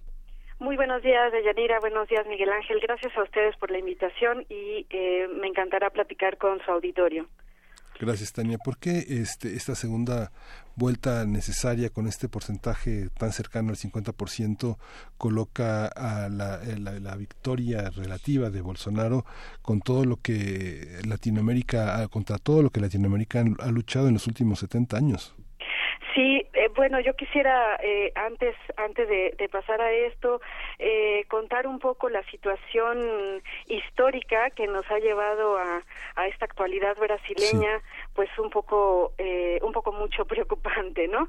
Em, quisiera recordar que que hacía grandes rasgos que la sociedad brasileña históricamente es una sociedad a diferencia de otros lugares en América Latina, pues mucho más autoritaria en el sentido de que eh, tiene muy introyectado, tiene muy naturalizado eh, una suerte de eh, de colonialismo en el sentido interno, es decir, eh, eh, eh blancos contra negros, hombres contra mujeres, etcétera, de una manera que también las, la, la parte de, de, la subalternidad, también, también quiero decir, en este caso, por ejemplo, mujeres, homosexuales, negros, mulatos, etcétera, sienten esa posición de subalternidad como como su papel, como un deber ser, ¿no?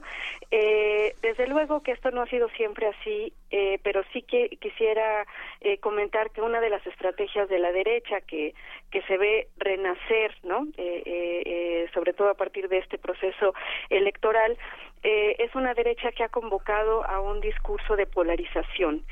Eh, los integralistas, eh, que son, pues ahora sí que un grupo que más adelante se formaron en la Unidad Democrática Nacional, que fueron los que intentaron un golpe de Estado en contra de Getulio Vargas, que de alguna manera pues se, se vio eh, detenido por su propio suicidio en 1954, pero que luego eh, hacen un directo llamado a las Fuerzas Armadas, incluso las Fuerzas Armadas Nacionales hacen un llamado en diversas ocasiones a la intervención militar por parte de Estados Unidos, eh, logran una establecer una dictadura cívico-militar eh, pues de las más duraderas en América Latina a partir de 1964 eh, entonces, el, pro el, proyecto de democratización que finalmente se logró construir en 1985 eh, a partir de estas fuerzas populares, eh, pues se, empezaba a concretar en, de diferente manera, sobre todo con los gobiernos eh, eh, neoliberales, es decir, lamentablemente la apertura a la democracia significó la intromisión de políticas eh, que de alguna manera vuelven a polarizar, en, pero en un sentido económico, eh, por un lado la acumulación de capital y por el otro lado pues la agudización de la pobreza, ¿no? Con eh, la democratización de América Latina durante el siglo XXI, eh, pues el panorama cambió. Eh, ustedes recordarán, eh, en algún momento lo platicamos, pues que Brasil salió de la pobre, pobreza extrema con los gobiernos petistas, que eh, tuvo un, una proyección mucho me, mucho mejor hacia las clases bajas sobre la cuestión de la vivienda, sobre la cuestión de salud. Se crearon 20 millones de empleos con cartera laboral asignada. Se fundaron 18 universidades, 14 de las cuales las fundó eh, Lula, eh, becas para, para estudio, becas familiares, eh, etcétera, de tal manera que eh, aquí nos hacemos la gran pregunta. Eh, hay una hay una lógica también por parte de las izquierdas, incluso también intelectuales y académicos. Eh, he tenido la oportunidad de platicar con algunos en estos últimos tiempos que eh, y, y lo que ellos consideran como como lo que el resultado de lo que pasó eh, la inoperancia de los gobiernos de izquierda eh, sobre todo presentando sus proyectos como proyectos fallidos, ¿no? El asunto, pues, no es tan complicado porque si nosotros nos preguntamos de verdad el PT falló, de verdad los gobiernos de izquierda, de esta izquierda relativa, desde luego, fallaron o tenían una política neoliberal o más bien no eh, no no propiciaron las condiciones este para que eh, la gente empezara a tener un cambio de vida eh, importante pues entonces cuál era la necesidad de sacar a estos gobiernos. ¿Por qué le dieron un golpe a Dilma si eh, era tan neoliberal como decía? ¿no? Eh, aquí lo que quiero entonces resaltar es lo siguiente, que lo que hace falta y lo que ha hecho falta en muchos lugares de América Latina a partir de esta de estos gobiernos llamados de izquierda es eh, son instrumentos para la formación política, es decir, el, el resolver la cuestión socioeconómica, eh, eh, pro proponer y, llevar a cabo que la gente finalmente tenga un plato de comida en la mesa, que tenga la posibilidad de asistir a la escuela, que tenga servicios médicos básicos, etcétera. Esto no es lo mismo que la formación política, que la posibilidad de construcción crítica de eh, un nuevo tipo de sociedad, ¿no? Entonces, bueno, eso nos explicaría por un lado eh, algunas de las cuestiones de, de, de, este triunfo en la primera vuelta de Jair Bolsonaro.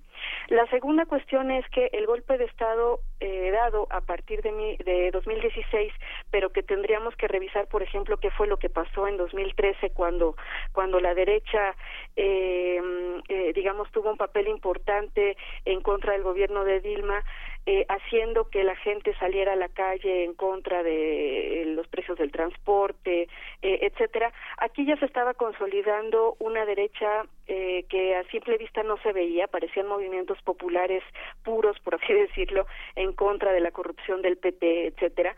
Eh, pero no, es decir, había ya una construcción social de eh, una derechización, ¿no?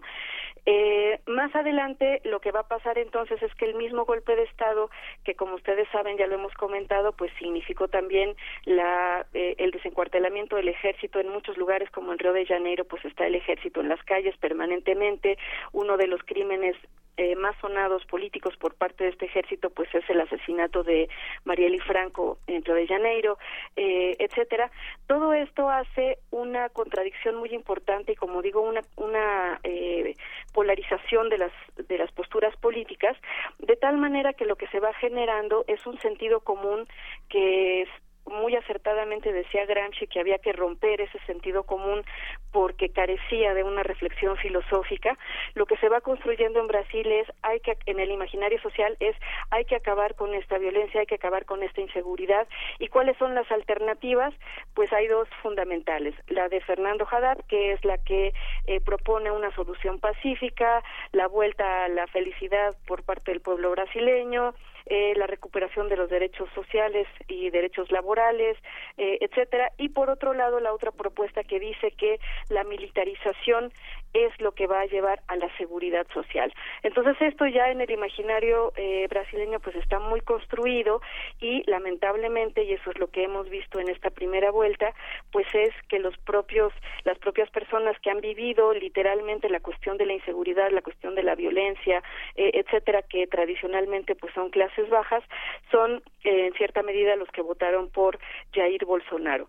Sin embargo, eh, también quiero recordarles que en Brasil eh, hay regiones, eh, incluso administrativamente Brasil es, eh, eh, se organiza por regiones que abarcan diferentes estados de la República y el Nordeste, siendo uno de los lugares más pobres, pero también históricamente más combativos, etcétera, es quien mayormente ha votado por Fernando Haddad.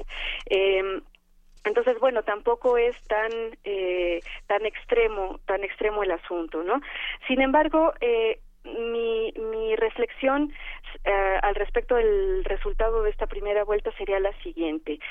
Eh, hay una presencia importante del gran capital a nivel internacional que ha permitido una rearticulación de, este propio capital en torno a Jair Bolsonaro. Es decir, no suena lógico que en las elecciones pasadas, es decir, en 2014, eh, Geraldo Alckmin, que era ahora sí que el, el, eh, el articulador de este gran capital en las elecciones, haya tenido una presencia tan importante, muy cercana a la de Dilma Rousseff, eh, haya pasado en esta, en esta primera vuelta con algo así como el 4% de los votos. Es decir, eh, si, si lo que estamos presenciando, digamos, es un proyecto, es eh, encabezado por algún dirigente, como pudiera haber sido en algún momento Geraldo Alckmin, pues entonces eh, lo lógico sería que la derecha, el gran capital, se articulara en torno a esta persona.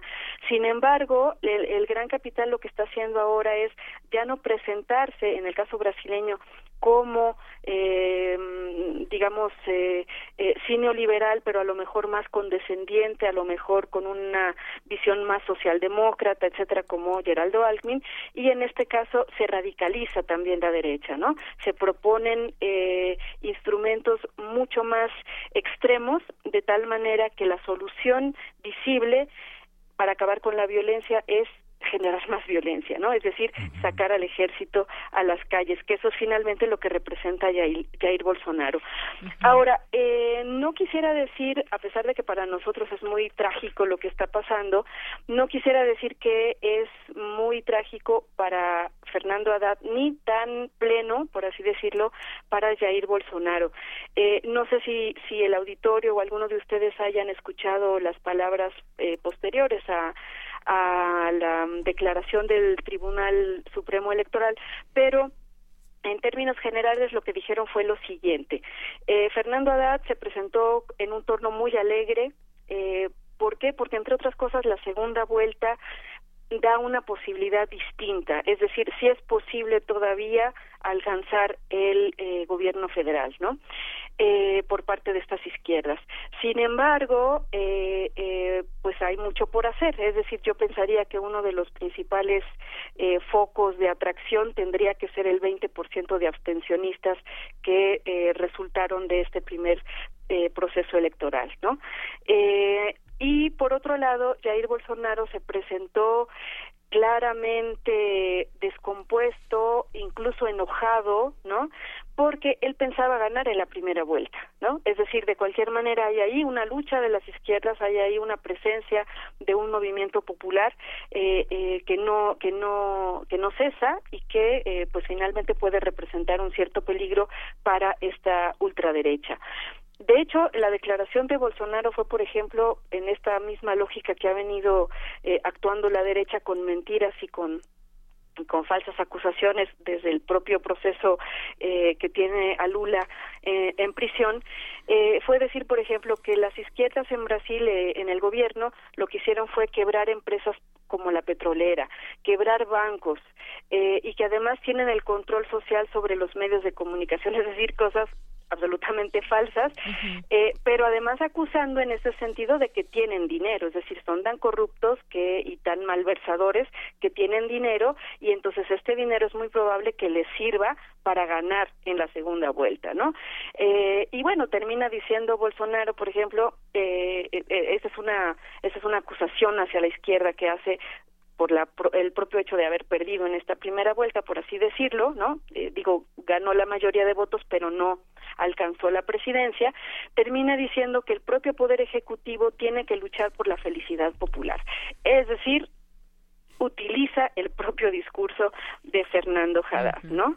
Eh, y bueno, pues finalmente eh, a ver qué pasa en la segunda vuelta, ¿no? En la segunda vuelta que, que como bien decía Miguel Ángel se realizará el, el 28 de octubre próximo, pues puede aglutinar por parte de las izquierdas al PT, al Partido Comunista de Brasil, al PSOL, que es el, el partido al que pertenecía Marieli Franco, eh, Rede es probable, no lo sé, hay ahí algunas negociaciones con Marina Silva, el PDT, eh, el democrático trabalista eh, y algunos otros no sé cómo vaya a configurarse eh, este en un sentido estricto esta segunda vuelta.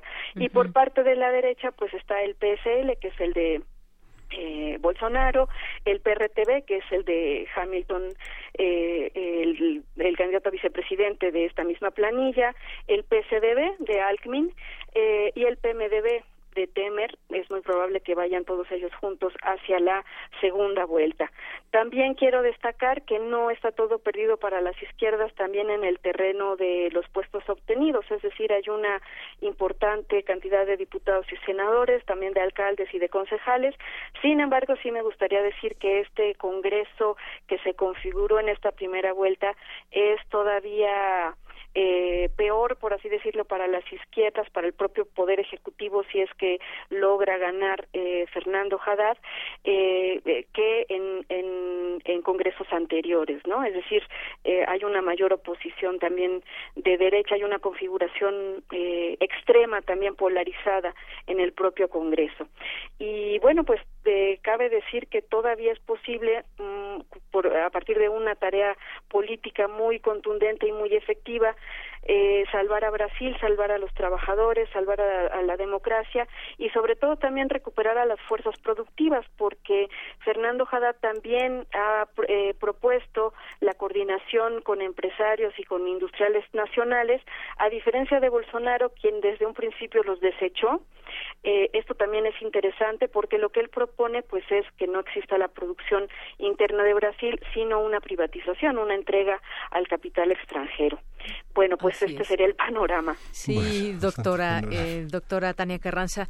Eh, pues distintos datos, muchos datos que nos que nos das en esta eh, en este análisis, el fenómeno que acontece en Brasil, sin duda muy interesante de poder conocer.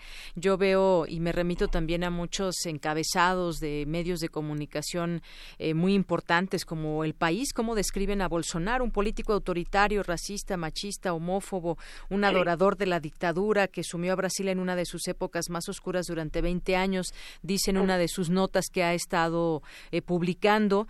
Eh, dice también Bolsonaro a un paso de Brasil, el PT hace las valijas, nace una nueva política en Brasil, dice Infobae, el periódico, el ultraderechista Bolsonaro gana las elecciones en Brasil, Brasil en la bifurcación, dice la tercera, CNN, elecciones en Brasil, Bolsonaro y Haddad van a segunda vuelta. Y todo este enfoque yo lo que veo en distintos medios de comunicación pues es cierta eh, de cierta forma una crítica muy eh, dura al propio candidato pero es interesante saber qué pasa en el propio Brasil para que haya obtenido este resultado digamos alentador por una parte aunque se van a segunda vuelta pero es un es un resultado que va marcando la tendencia de, de la intención eh, en la votación más allá de lo que veamos como resultado el próximo 28 de octubre Sí, tienes este, tienes toda la razón, eh, Deyanira. Fíjate que em, eh, la cantidad de votos, es decir, estamos hablando aproximadamente de 30 millones de votos los que obtuvo Fernando Haddad a, comparación de 48 millones de votos que obtuvo Bolsonaro. Es decir, no es tan sencillo remontar. Eh, eh, en efecto, de alguna manera, pues los que los votos que están por ahí todavía flotando, pues son, como decía yo, los abstencionistas, que son aproximadamente el 20%, es decir, más o menos estaremos hablando de 20 millones justamente. Eh, sin embargo, eh, yo, yo vería aquí, a pesar de estas críticas tan fuertes que se, les que se le hace a Bolsonaro en los medios de comunicación, porque ciertamente estamos frente a un fascista eh, recalcitrante, es decir, la ultraderecha eh, reposicionada en Brasil, em, eh, yo, yo consideraría que de cualquier manera él tiene el apoyo de este gran capital eh, desde el exterior, es decir, em, ante ante la situación lo que queda es apoyar a un neofascista o como se le quiera llamar a, Bolsonaro, eh, porque de otra manera pues los privilegios del gran capital se van perdiendo con los otros proyectos, por más que sepamos que son proyectos muy parciales. Eh, eh, muy relativamente de izquierda, eh, etcétera. Pero aquí lo interesante es que ciertamente en Brasil se pudo dar este fenómeno porque se trata de una sociedad autoritaria, se trata de una sociedad extremadamente eh, eh, desigual incluso en términos de la aceptación de los derechos. Es decir hay gente que está completamente segura como como lo ha dicho el mismo Bolsonaro que, que de, que los demás no tienen derechos de que incluso deberían de morirse no eh, deberían de no existir este eh, eh, así literalmente lo ha dicho Bolsonaro. Y por otro lado yo consideraría que esto es un golpe pues muy fuerte para toda América Latina porque es el es el retroceso. Estamos hablando de, de un país muy importante para para Sudamérica eh, tanto en términos de su posibilidad de contacto con el exterior como lo había hecho en algún momento con con Rusia y con China como su contacto con el interior que si bien es cierto, pues bueno, formó parte importante de proyectos eh, integrales como este el propio BRICS, el propio UNASUR, eh, el ALBA, el CELAC, etcétera, pues de alguna manera se está rompiendo todo esto, ¿no? Se está fragmentando nuevamente a la propia América Latina desde estos nuevos eh, eh, proyectos eh, pues muy cercanos al fascismo eh, y bueno pues eh, no no podemos tampoco desechar la idea de que finalmente las bases militares propuestas por Estados Unidos y por la OTAN ahí están no es decir eh, tenemos bases militares tanto temporales como permanentes eh, en coordinación con los ejércitos de Estados Unidos Brasil Perú Colombia en eh, en la parte norte de, de Brasil eh, y que bueno pues eh, eh, una una una situación más extrema siempre da esta eh, esta posibilidad no ahora yo no me quedaría con la cuestión del miedo. Yo creo que incluso también eh, ensalzar esta esta cuestión de Bolsonaro sobre que es eh, es un que, ciertamente lo es no pero eh, decir en los medios de comunicación tan reiteradamente que es un fascista que es un misógino que es un racista etcétera hace de alguna manera en los imaginarios eh, que se piense en la infalibilidad de la derecha en que la derecha es invencible, en que no hay nada que hacer, ¿no? Entonces, yo más bien llamaría al, al análisis de que, de que esto no es tan así, de que ciertamente es un fascista, pero que es posible vencer al fascismo, ¿no? Y yo creo que los movimientos que tienen que venir a continuación son precisamente en esa tónica de eh, antifascistas, pero no solamente eh, como bien lo hicieron los movimientos de mujeres en Brasil, etcétera, eh, de, de incluso que su campaña era él no, no solamente él no, sino quién sí, ¿no? Es decir, qué proyecto sí, qué proyecto es el que puede finalmente revertir este proceso de derechización de Brasil. Ahora, lo que comentas, Tania, es, es- es- hay un aspecto muy importante que finalmente los gobiernos que hacen muchísimo por la gente, que contribuyen a que los ámbitos sean más democráticos, no siempre, no siempre tienen eh, esa reciprocidad de las poblaciones beneficiadas, que fue tu primer, tu primer comentario. A veces la falta de politización hace que la gente más beneficiada por los cambios sociales, por los que hubo en Brasil en su momento, no, no, no retribuya con su voto a, a- a- a un gobierno más democrático porque los valores de esas poblaciones también son autoritarios. Así es, es correcto. ¿No? Es correcto. Yo creo que yo consideraría que el electorado brasileño ha demostrado, eh, como lo como lo comentaba yo con ustedes la vez pasada, ha demostrado que ha votado por el que le da la mejor alternativa desde su punto de vista, eh, eh, que tiene que ver. Eh, ahora sí que votar por el mejor postor, ¿no? No no es una cuestión de conciencia, no es una cuestión de de mm, digamos de introyectar esta posibilidad de dejar de ser subalterno, ¿no?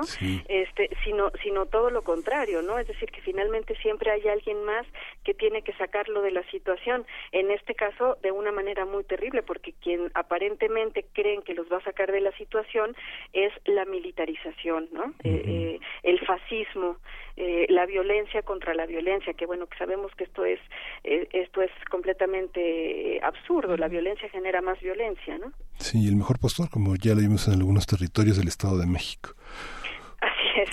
pues Así es. muchísimas gracias, Tania. Eh, Al gracias contrario, por toda esta muchas gracias a ustedes.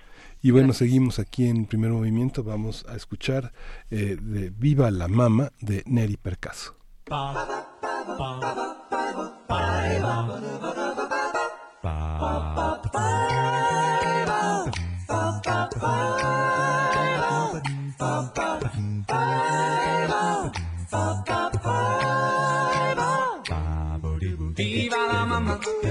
Affezionata a quella gonna un po' lunga, così elegantemente anni 50, sempre così sincera. Viva la mamma, viva le donne con i piedi per terra, le sorridenti miss del dopoguerra, pettinate come lei. Angeli ballano il rock, ora tu non sei un sogno, tu sei vera. Viva la mamma perché se ti parlo di lei sei gelosa. Viva la mamma, affezionata a quella donna un po' lunga, indaffarata e sempre sempre convinta, a volte un po' severa. Viva la mamma, viva la favola degli anni 50, così lontana eppure così moderna, e così magica. Angeli ballano il rock, ora non è un jukebox ma un'orchestra vera. Viva la mamma perché se ti parlo di lei non sei gelosa. Mamma mia, mamma mia, mamma mia, let me go. Beelzebub has a devil put aside for me, for me, for me. me, for me. Ba, ba, ba, ba, ba, ba, ba, ba.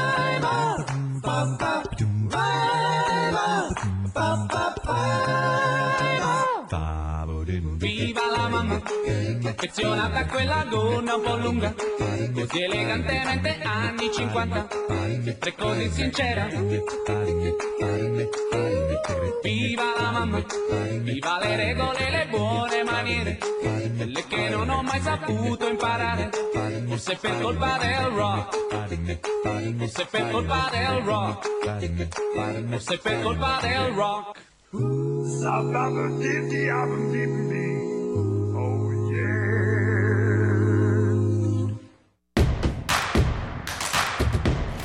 Síguenos en redes sociales. Encuéntranos en Facebook como Primer Movimiento y en Twitter como arroba PMovimiento. Hagamos comunidad.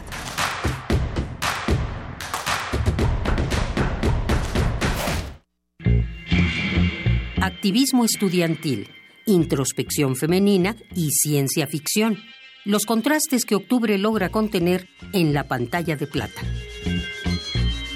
Cineclub Radio Cinema de Radio UNAM te invita a asistir a las funciones dobles que inaugurarán un nuevo ciclo de cine cada miércoles. Una canta y la otra no. Ella es hermosa cuando se enoja. Guerrilla estudiantil femenina, los misterios del organismo, fresas sangrientas. Sabrinsky Point. Yo disparé a Andy Warhol y Barbarella.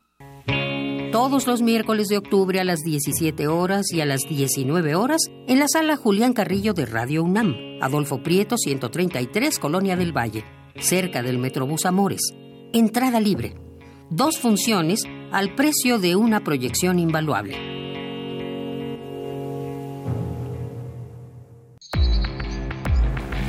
México necesita un cambio, pero un cambio que vaya de frente. Imagina un país donde todos los mexicanos podamos nacer, crecer y envejecer sin hambre, sin frío y sin miedo. Un México donde no haya un solo mexicano con las manos vacías, donde los jóvenes tengan alas para volar y los niños siempre tengan motivos para sonreír. Imagina un México donde hombres y mujeres puedan ser lo que quieran ser, sin límites ni obstáculos. Imagina un México en paz. PAN. La muestra Vientos de Fusang, México y China en el siglo XX que se exhibe en el Museo Moral Diego Rivera es una ventana a la profunda relación e influencia recíproca entre artistas mexicanos y chinos. Está integrada por más de 50 piezas entre obra gráfica, pintura, dibujo, mural, documentos y material audiovisual procedentes de colecciones de China, Canadá, Estados Unidos y México. Vientos de Fusang, México y China en el siglo XX se puede visitar en el Museo Moral Diego Rivera.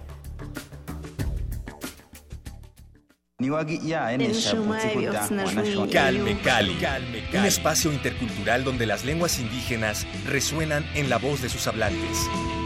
Acompáñanos a conocer a sus protagonistas todos los jueves a las 10 de la mañana por el 96.1 de FM. O escucha la retransmisión los domingos a las 3.30 de la tarde. Y si te perdiste algún programa, búscanos en radiopodcast.unam.mx. Radio UNAM, experiencia sonora. Una historia digna de contarse. Exposición del bulbo a la nube. 60 años del cómputo en México. Conoce su historia a través de más de 100 objetos en exhibición. Vive una experiencia en realidad virtual inmersiva y realidad aumentada. Del 6 de septiembre al 10 de octubre. Visítanos en el Museo Universitario de Ciencias y Arte, MUCA. La entrada es libre. UNAM, la Universidad de la Nación. Encuentra la música de primer movimiento día a día en el Spotify de Radio UNAM y agréganos a tus favoritos.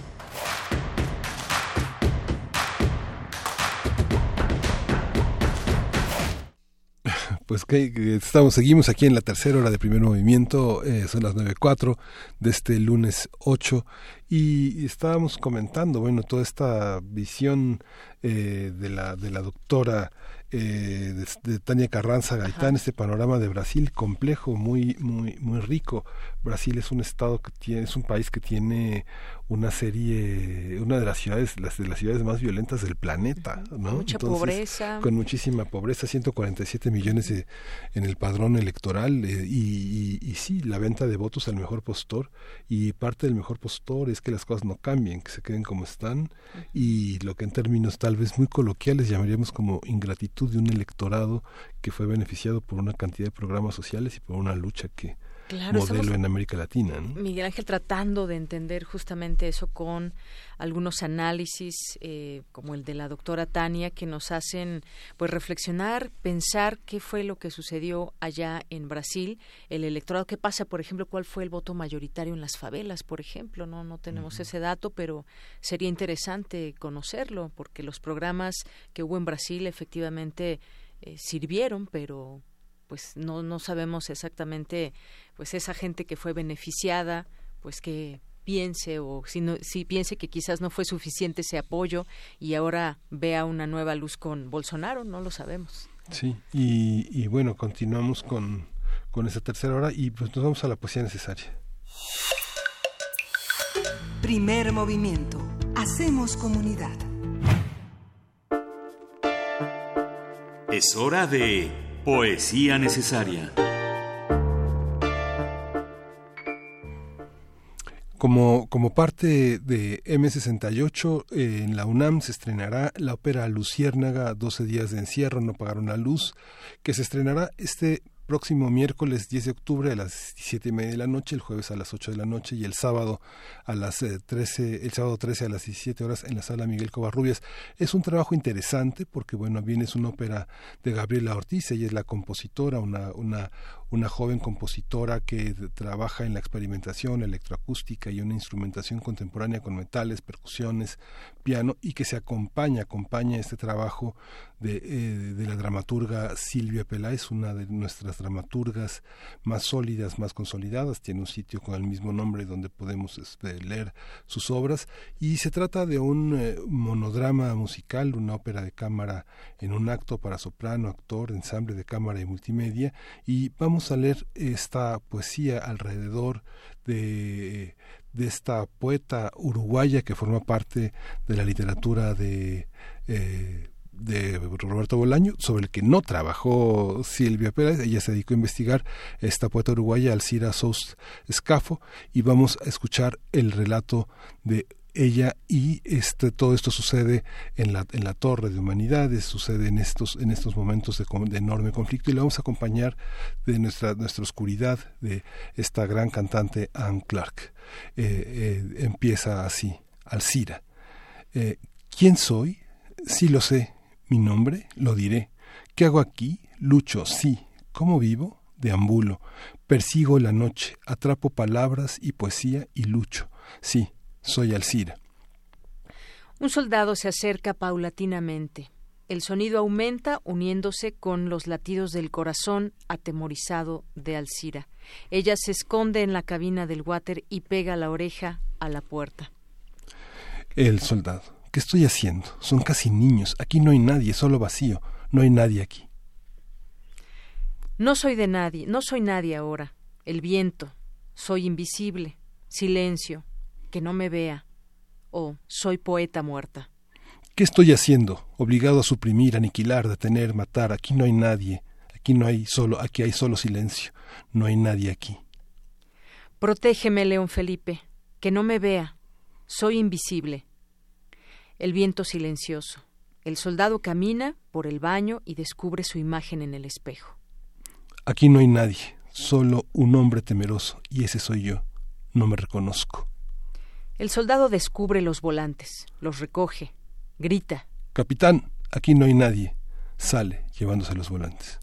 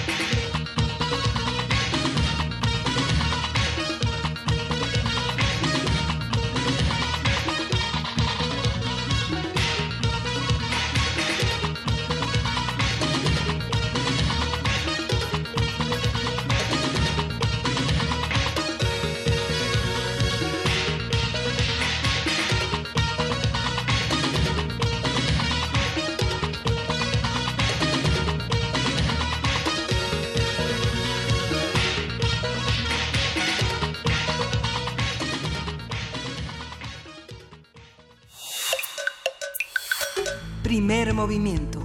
Hacemos comunidad. La mesa del día.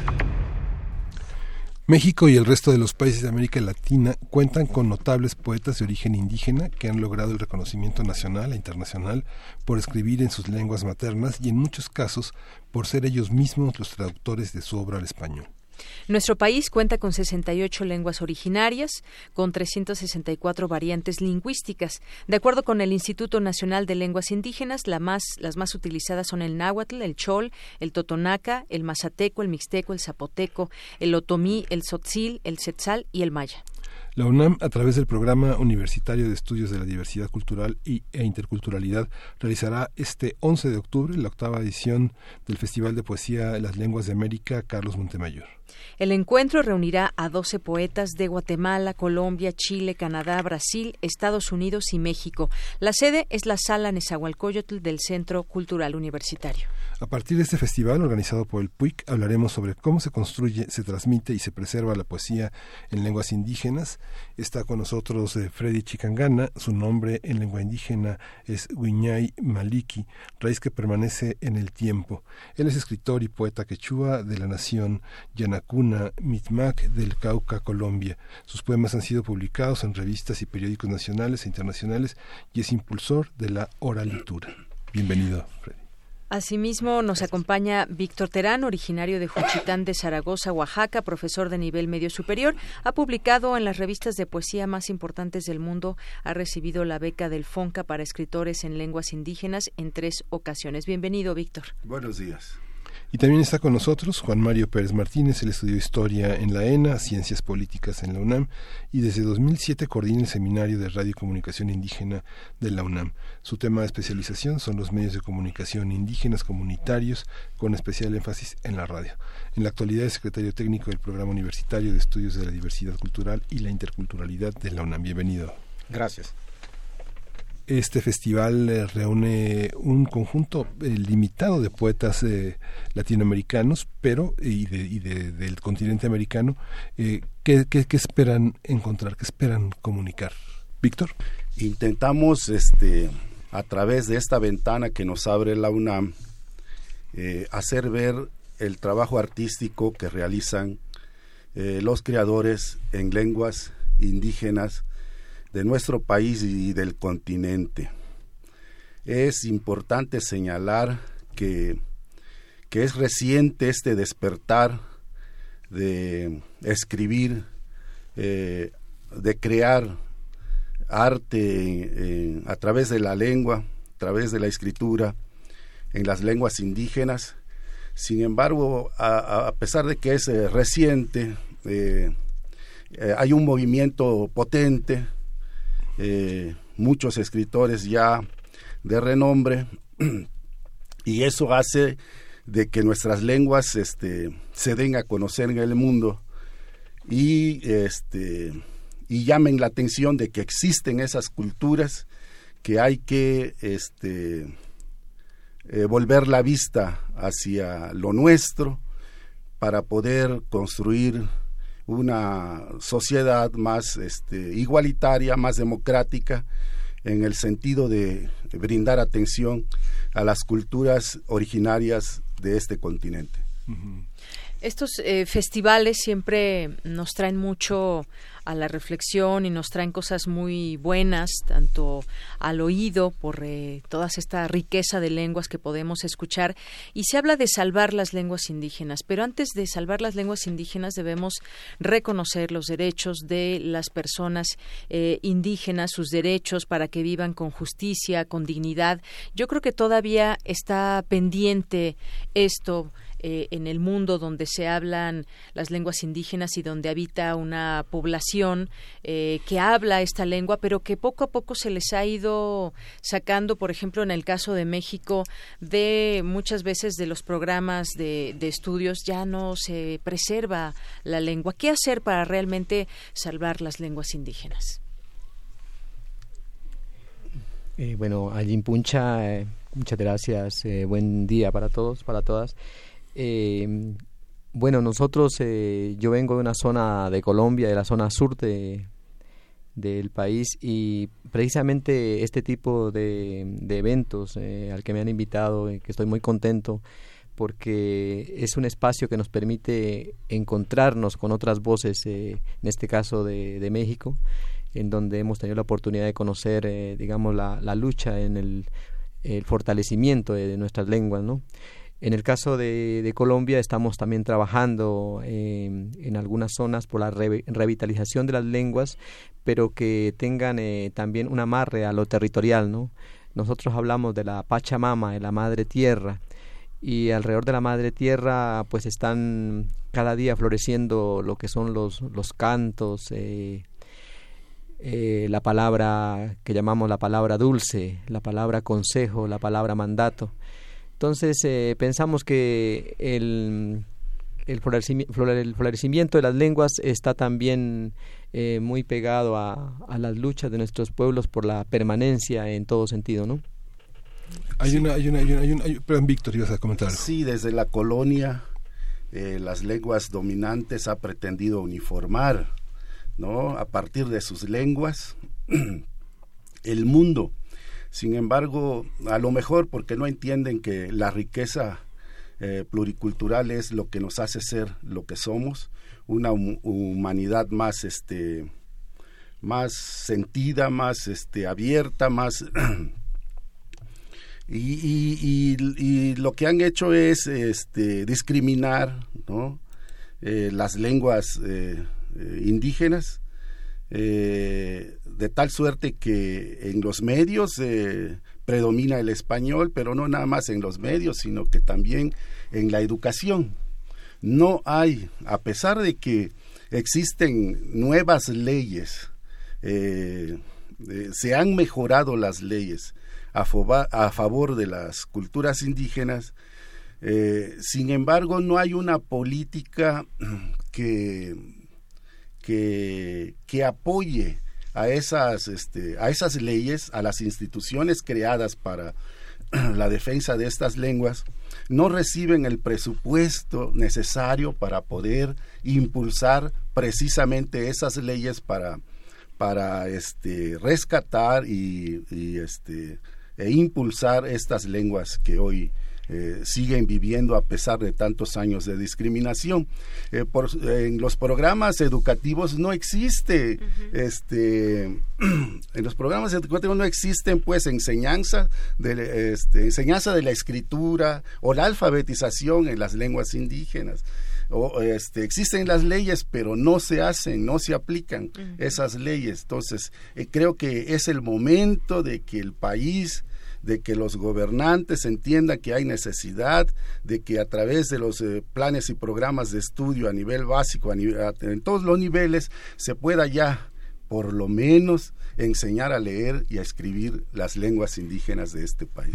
Es que son muchas, digamos, en el Sotzil, en, Chihuahua, debe ser. Debe ser. Hay tantas lenguas. Sí, entonces digamos que hay una, hay una parte, no sé si, si luego entender la problemática, hay una parte en la que las, eh, los hablantes se comunican en un nivel local, son las antenas de su tribu, hablan de los problemas tanto en el teatro, en el tema legendario, en la poesía, con, con sus hablantes. Al interior de muchas de las lenguas, el náhuatl, el zapoteco, hay muchas divergencias, hay divergencias sobre el cómo hablar la lengua, en, la, en, las raíces, en la enseñanza, en la transmisión de la lengua, que hay, hay grupos que son mayoritarios, que imponen este formas de formas de hablarla y que incluso en la realización de los diccionarios mismos están esas variantes eh, de la lengua como un tema político, como un tema de discusión.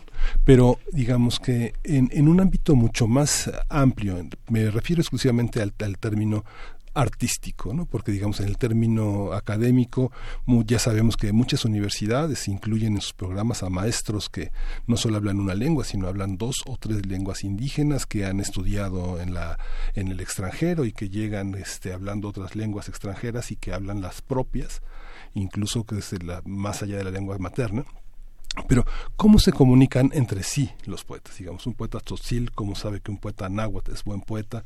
¿Cómo sabe un poeta náhuatl que un zapoteco vale la pena escucharse? ¿Cuáles son el mundo imaginario? ¿Cómo, cuál, ¿Cuál es el filtro?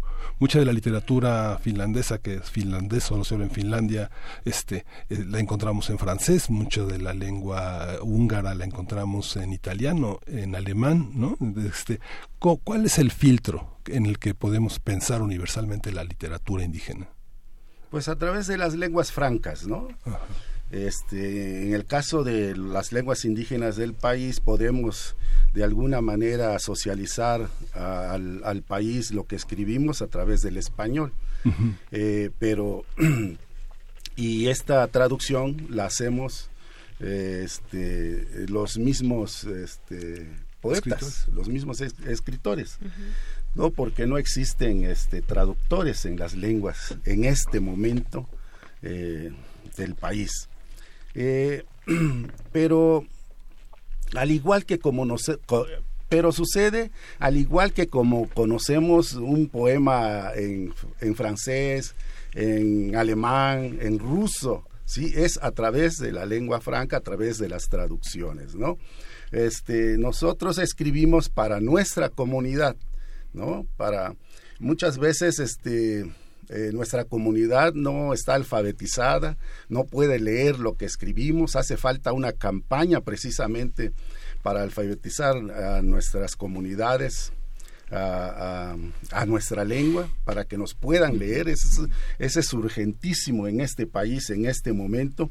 Pero, pero a través este, de la oralidad, eh, nosotros podemos, eh, a través de los medios, podemos leer, ¿no? Este, grabar eh, nuestros escritos y es un disfrute muy, muy bonito que, que, tu población, tu gente te escuche y diga, no, este, no, pues sí, es arte, porque es una cosa es el, este, el habla común cotidiano que que hacer, crear arte a través de tu lengua, ¿no? Que es un modo artístico del uso de la lengua nuestra, ¿no?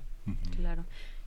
Interesante la pregunta que planteas, Miguel. Eh, fíjate que precisamente este festival de poesía, entre otras de las funciones que tiene, es la de ser un punto de encuentro. Un punto de encuentro eh, para los creadores, para los poetas en sí mismos, para los, para los creadores de, de, poesía, y también es un punto de, de, encuentro para tejer la red a través de una creación cultural. ¿No?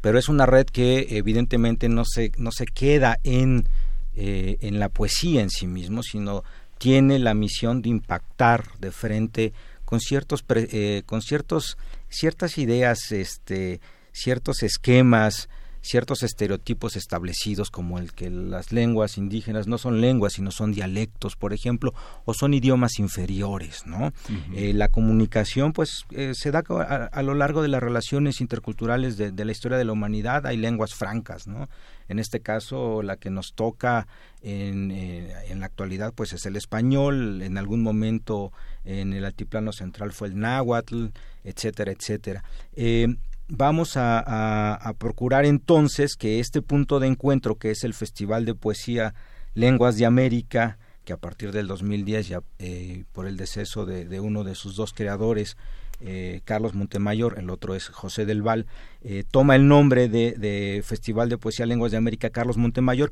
pues es un lugar también donde la Universidad Nacional recrea una iniciativa a través del PUIC para reconocer la sociedad multicultural que somos y las relaciones interculturales que, en ella establecemos, ¿no? Tanto al interior de la universidad como en la sociedad en su conjunto. Asombra, por ejemplo, no sé, tuve la oportunidad de, trabajar en un posgrado en la, en, la, en la UAM. La literatura indígena es una materia optativa. La literatura indígena no existe en los programas de estudio de las grandes universidades del país. Es algo optativo, ¿no? No, no es obligado es bueno hay que picar piedra. Incluso hay una una toda una discusión que menciona que la, literatura indígena no existe dada por, por creadores indígenas en el sentido de que es encasillarlo simplemente es creación literaria no o sea no se es escritor indígena se es escritor mexicano en una lengua eh, originaria de lo que hoy es México, ¿no? Esa es una discusión que es interesante porque por el otro lado también el hecho de que exista actualmente programas eh, de apoyo, eh, becas, eh, pequeños estímulos ya, premios que se han ido, que se han aperturado, que, que, que, que se han ido creando a lo largo del tiempo, pues también es algo que nos gusta pensar que este festival, pues no quiero decir que haya lo haya hecho directamente, pero sí abre sin duda un espacio muy importante. Surge en el 2004 cuando prácticamente lo comentábamos con Víctor, lo único que existía era el premio Nezahualcóyotl y de repente pues algunos juegos florales como se les denomina en algunos estados. Ahora el panorama se ha ido ampliando, por ejemplo ya tenemos el premio Sensontle que surgió hace tres años en la Ciudad de México, el PLIA, hay diversos recitales poéticos, el premio Casa eh, a los creadores en, en literatura eh, eh, del estado de en idiomas del estado de, Oaxaca. Entonces es, eh, es, es una cuestión que como menciona Víctor ha ido creciendo se va expandiendo. Desafortunadamente no es suficiente pero sí ha logrado posicionar poco a poco en la Universidad Nacional aspectos muy importantes como que en la ENALT pues ya se enseñan algunas lenguas indígenas, el náhuatl, por ejemplo, ¿no? En la Escuela Nacional de Trabajo Social se enseñan otras lenguas, eh, certificados ya con una metodología de, profesor de, idiomas. Entonces, eh, son aspectos que paulatinamente van, vamos desarrollando y que, hay que decirlo también, no sin el apoyo de, otras dependencias universitarias o de otras instituciones, pues han logrado crear este festival que llega a su octava edición y como una política sostenida de la Universidad Nacional que reconoce la presencia de las lenguas indígenas en su comunidad. Hay un sistema de becas, por ejemplo, para estudiantes indígenas del PUIC que tiene aproximadamente 35 lenguas representadas, que no es poca cosa. ¿no? Así es. Y bueno, pues yo, yo, yo creo que estamos viviendo también en un momento eh, importante porque puede haber quizás un antes y un después. Se ha logrado mucho con estos premios que ustedes mencionan, sin embargo, todavía falta eh, mucho por hacer. En ese falta mucho por hacer, pues qué papel también juegan de pronto las autoridades que tienen, deben de tener esa visión de cómo cómo englobar todas estas eh, necesidades y bueno no sé cómo funcione también en, en Colombia pero pero aquí en México por ejemplo hace unos días se entrega por parte de distintos expertos eh, una carta a que finalmente va, va dirigida al presidente electo, donde advierten del riesgo de desaparición de lenguas indígenas en México y aluden a varias situaciones, a varios factores como el demográficos, políticos, económicos, ideológicos y educativos. Yo recuerdo todavía, a mí no me tocó en la primaria eh, pública donde asistí, eh, eh, pero en algunas les enseñaban el himno nacional en, en náhuatl, por ejemplo, y varios de mis compañeros o generaciones incluso posteriores cantan el himno nacional en alguna lengua indígena, cosa que ahora no sucede. Ahora me parece que solamente pues es aprender inglés, ¿no? Pero qué tanto eh, también va empujando esta situación para que los gobiernos lo tomen realmente en serio y lo podamos ver a gran escala, no solamente con premios que son muy importantes porque incentivan el uso de las lenguas, pero pues llevarlo mucho más cerca de, los niños sobre todo. Bueno, eh, yo quisiera como aportar un poquito en lo que nos estaba comentando eh, Mario. Eh, desde la experiencia de Colombia, para nosotros eh, México es un referente de lo que se ha logrado en términos de revitalización de las lenguas y de trabajos, de lo que nos ha comentado de los premios. En Colombia eh, existen unas 65 lenguas. Eh, yo hago parte de una lengua que llamamos runasimi, que quiere decir la lengua de la gente, la lengua humana. Afortunadamente, esta lengua es conocida como quechua o quichua y afortunadamente en el continente eh, está fuerte, en lo que es Perú, Bolivia, Ecuador y el sur de Colombia. Pero igualmente mm, tenemos mm, un camino muy largo por recorrer, ¿no? Ya lo decía Víctor, eh, el proceso de colonización que se ha dado en nuestro continente eh, ha sido muy nefasto para, para nuestros pueblos, para nuestras lenguas. Y cada día luchamos porque, digamos, eh, estas lenguas no desaparezcan. En el caso de Colombia hay lenguas en donde ya prácticamente hay cinco o seis hablantes en la parte de la Amazonía. Se necesita realmente una voluntad política de parte de, nuestros gobiernos.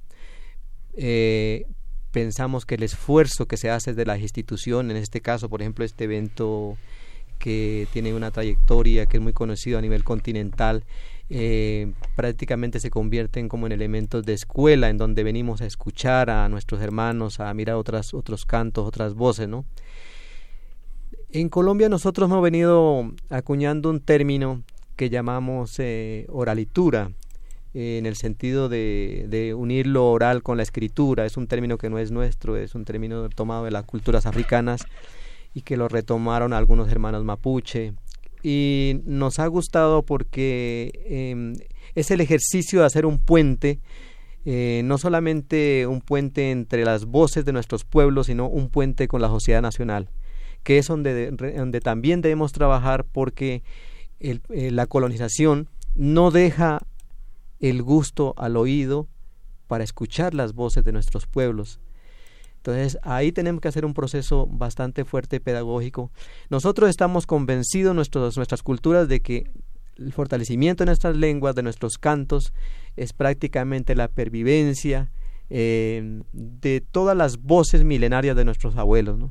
Pero la sociedad en general sí necesita elementos pedagógicos que permitan que nuevamente enamore el oído sobre nuestras lenguas, porque si no trabajamos esos, esos puentes, eh, realmente no vamos a tener voluntad también política, porque es necesario que los, que los gobiernos entiendan que son patrimonio de nuestra, nuestras naciones, las, las lenguas, los cantos, las ritualidades.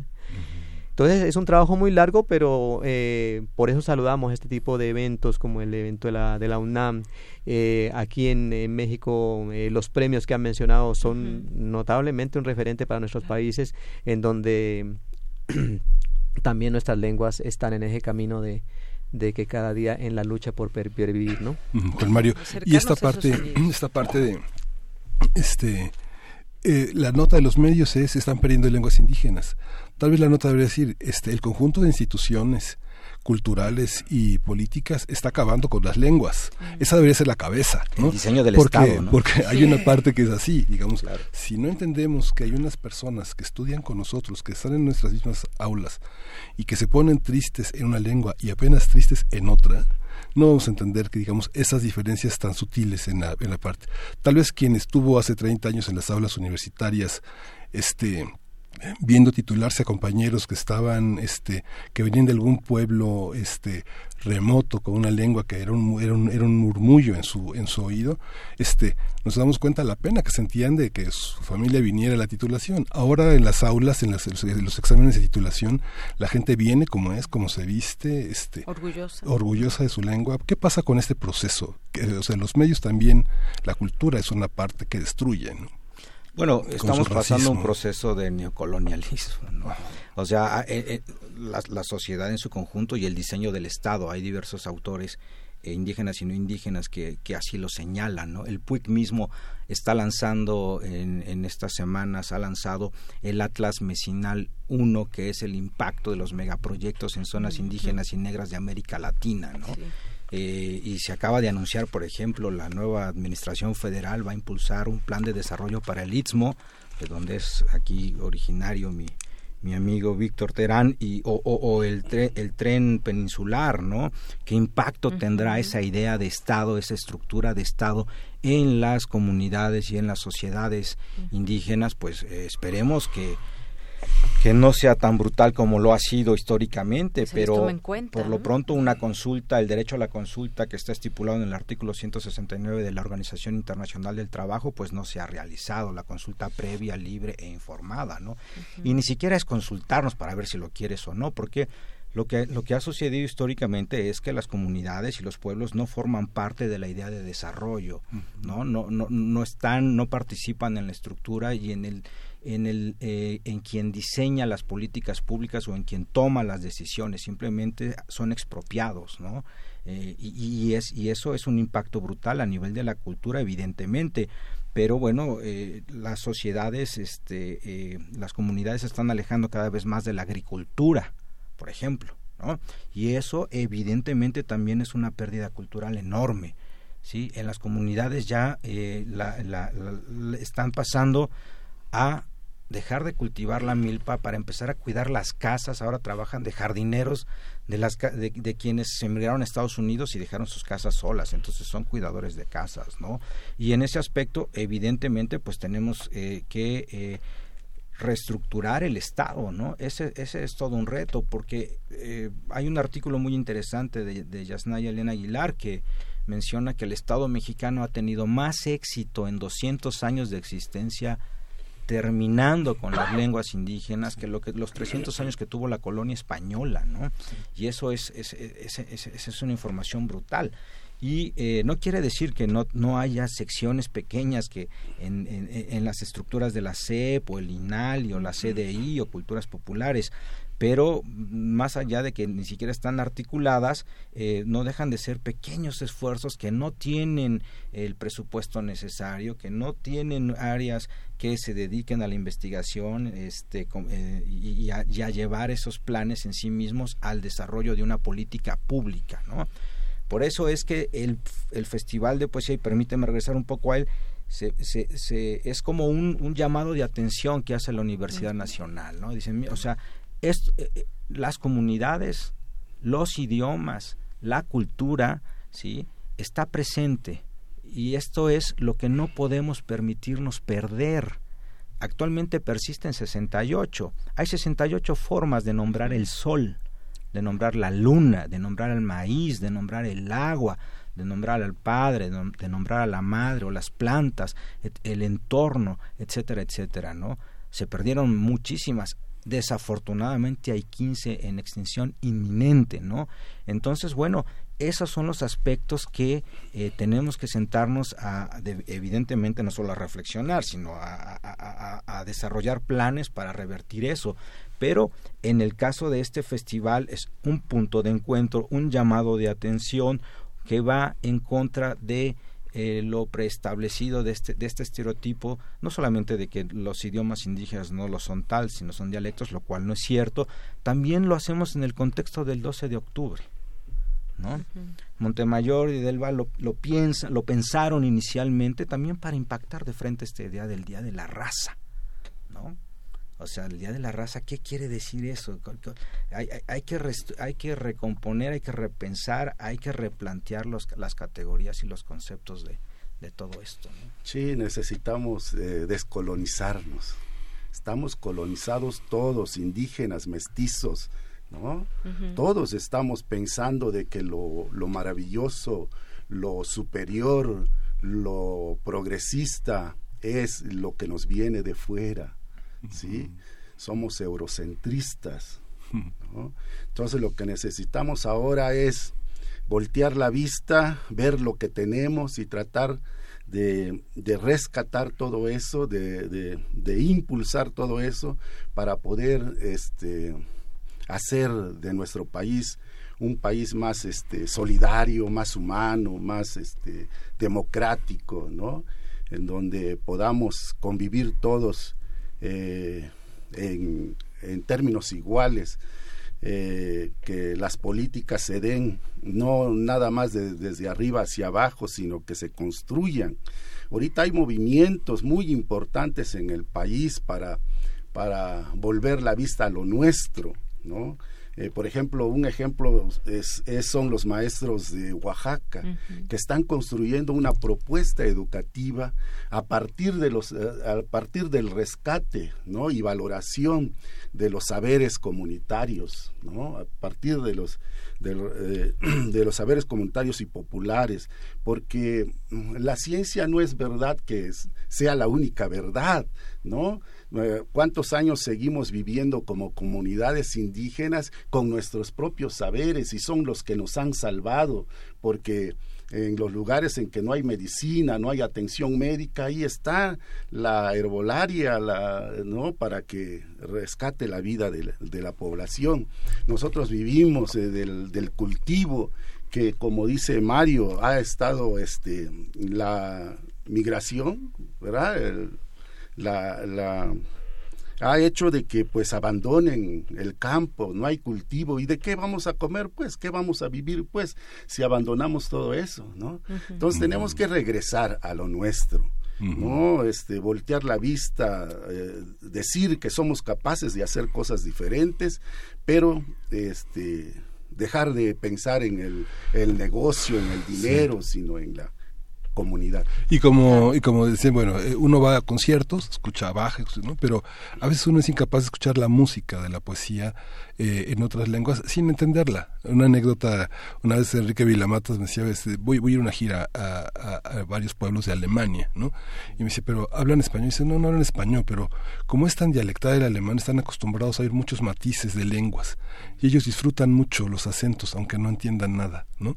Entonces yo creo que también tenemos que acostumbrarnos a escuchar los acentos, a disfrutar. la poesía es Claro. música. Es música, es un canto, ¿no? Sí, este, un ejemplo, a mí me sucedió, por ejemplo, que, que cuando conocí a Carlos Montemayor me dijo, este, bueno, escribe, sí, le digo, escribo. Muy bien, léeme un poema. Ya le leí el poema en zapoteco y me dice, ¿me puede volver a leer el poema? Claro que sí, volví a leer el poema. Y luego me dice, vuelve a leer ese poema. Y luego cierra los ojos y, y- y me dice, no me vas a creer, este, yo conozco un poco del griego, de la poesía clásica griega, y me hiciste recordar, tu poema me hizo recordar a los griegos. Qué hermoso se escucha el zapoteco. Y tengo que aprender el zapoteco, decía, pero ya no le alcanzó el tiempo. Claro, y, bueno, pues justamente es eso, yo vuelvo a eso, cómo generar esa curiosidad, porque de la curiosidad de saber, se oye de tan bonito que, como decían, enamo- enamora al oído y demás, y de ahí surgen otras curiosidades, cómo, a ver, cómo es que... eh, esa empatía, desde esa curiosidad de cómo, qué, es- qué me están diciendo en zapoteco, por ejemplo, estudiamos un, un poco y vamos entendiendo y entonces quizás podemos entender a alguien que nos está hablando en su lengua y quizás también sus formas de expresión, su forma de, de comunicarse con el mundo.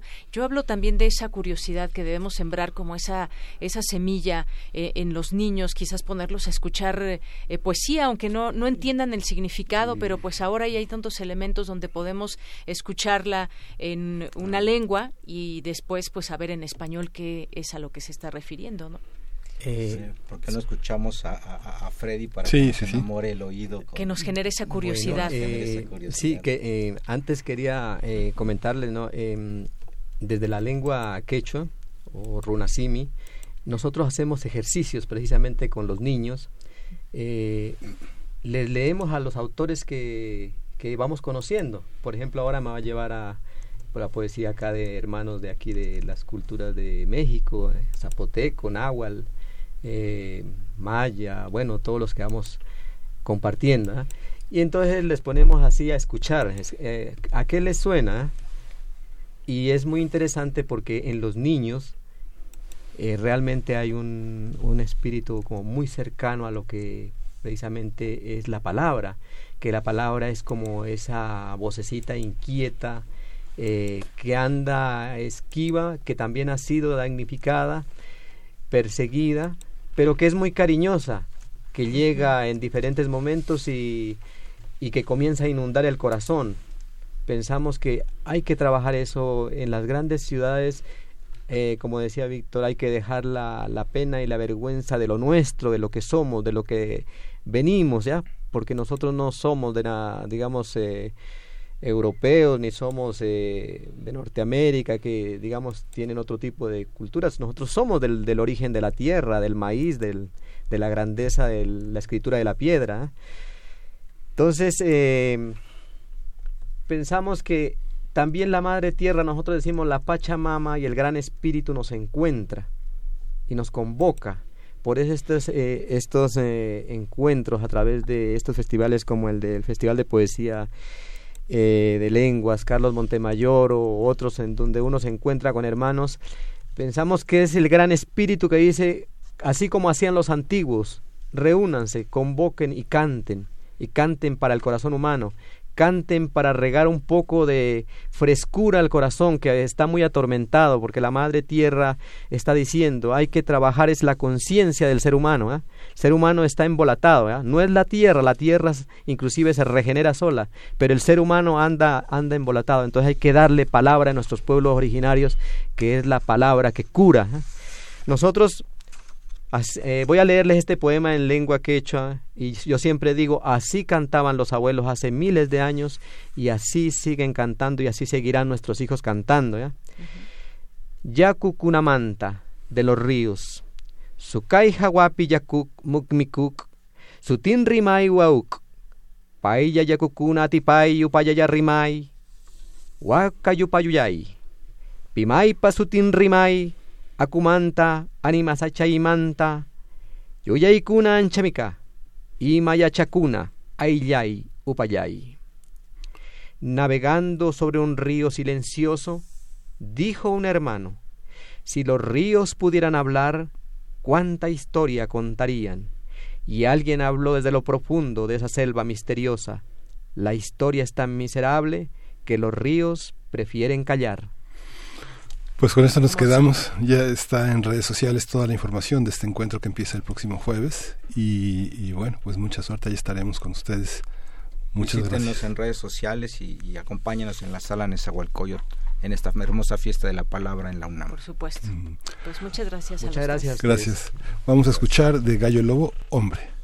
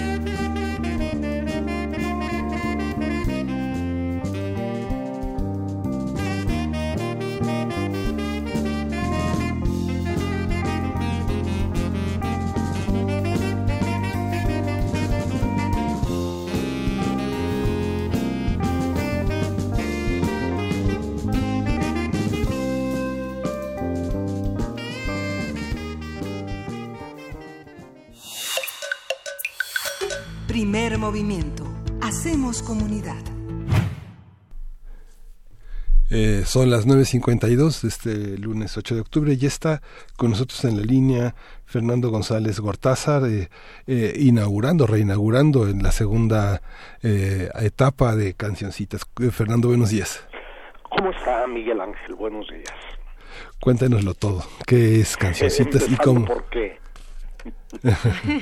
¿Por dónde empiezo? Segunda parte de Cancioncitas. Mire, eh, hace ocho años hice para Radio UNAM un, una serie que llamé Cancioncitas a secas, que trataba de revisar el pues ese tesoro increíble y tan olvidado y tan menospreciado de la música popular mexicana del siglo XX. Y para sorpresa de todos, empezando por mí, eh, la serie resultó muy exitosa, se ha transmitido en muchísimas estaciones de no solo de México, sino de otros países. Y pues tuvimos desde el principio la idea de que pudiera tener una prolongación, que es la que ahora estamos por iniciar la transmisión. Muy bien, y pues esta serie radiofónica que pues buscará propiciar el conocimiento, la difusión, la preservación y la puesta en valor de la música popular mexicana del siglo XX y cubrir intentarán cubrir todos los géneros musicales. Qué bueno que usó usted la palabra puesta en valor. Efectivamente, eh, queremos darle su lugar a la música como parte de nuestra cultura a secas, no de nuestra cultura popular, de nuestra cultura con mayúsculas, eh, enfatizando la importancia de los creadores por encima de, lo, de los intérpretes, como desgraciadamente sucede las pocas veces que se oye, y, y desde luego cubriendo no todos los géneros, mm, porque es una Mire, yo no tengo ninguna credencial para presentar un programa de este tipo. Yo soy arquitecto y escultor y, y mi única carta de presentación para atreverme a algo así es mi pasión por esa música. No soy ni musicólogo, ni historiador, ni, ni folclorista, ni nada por el estilo.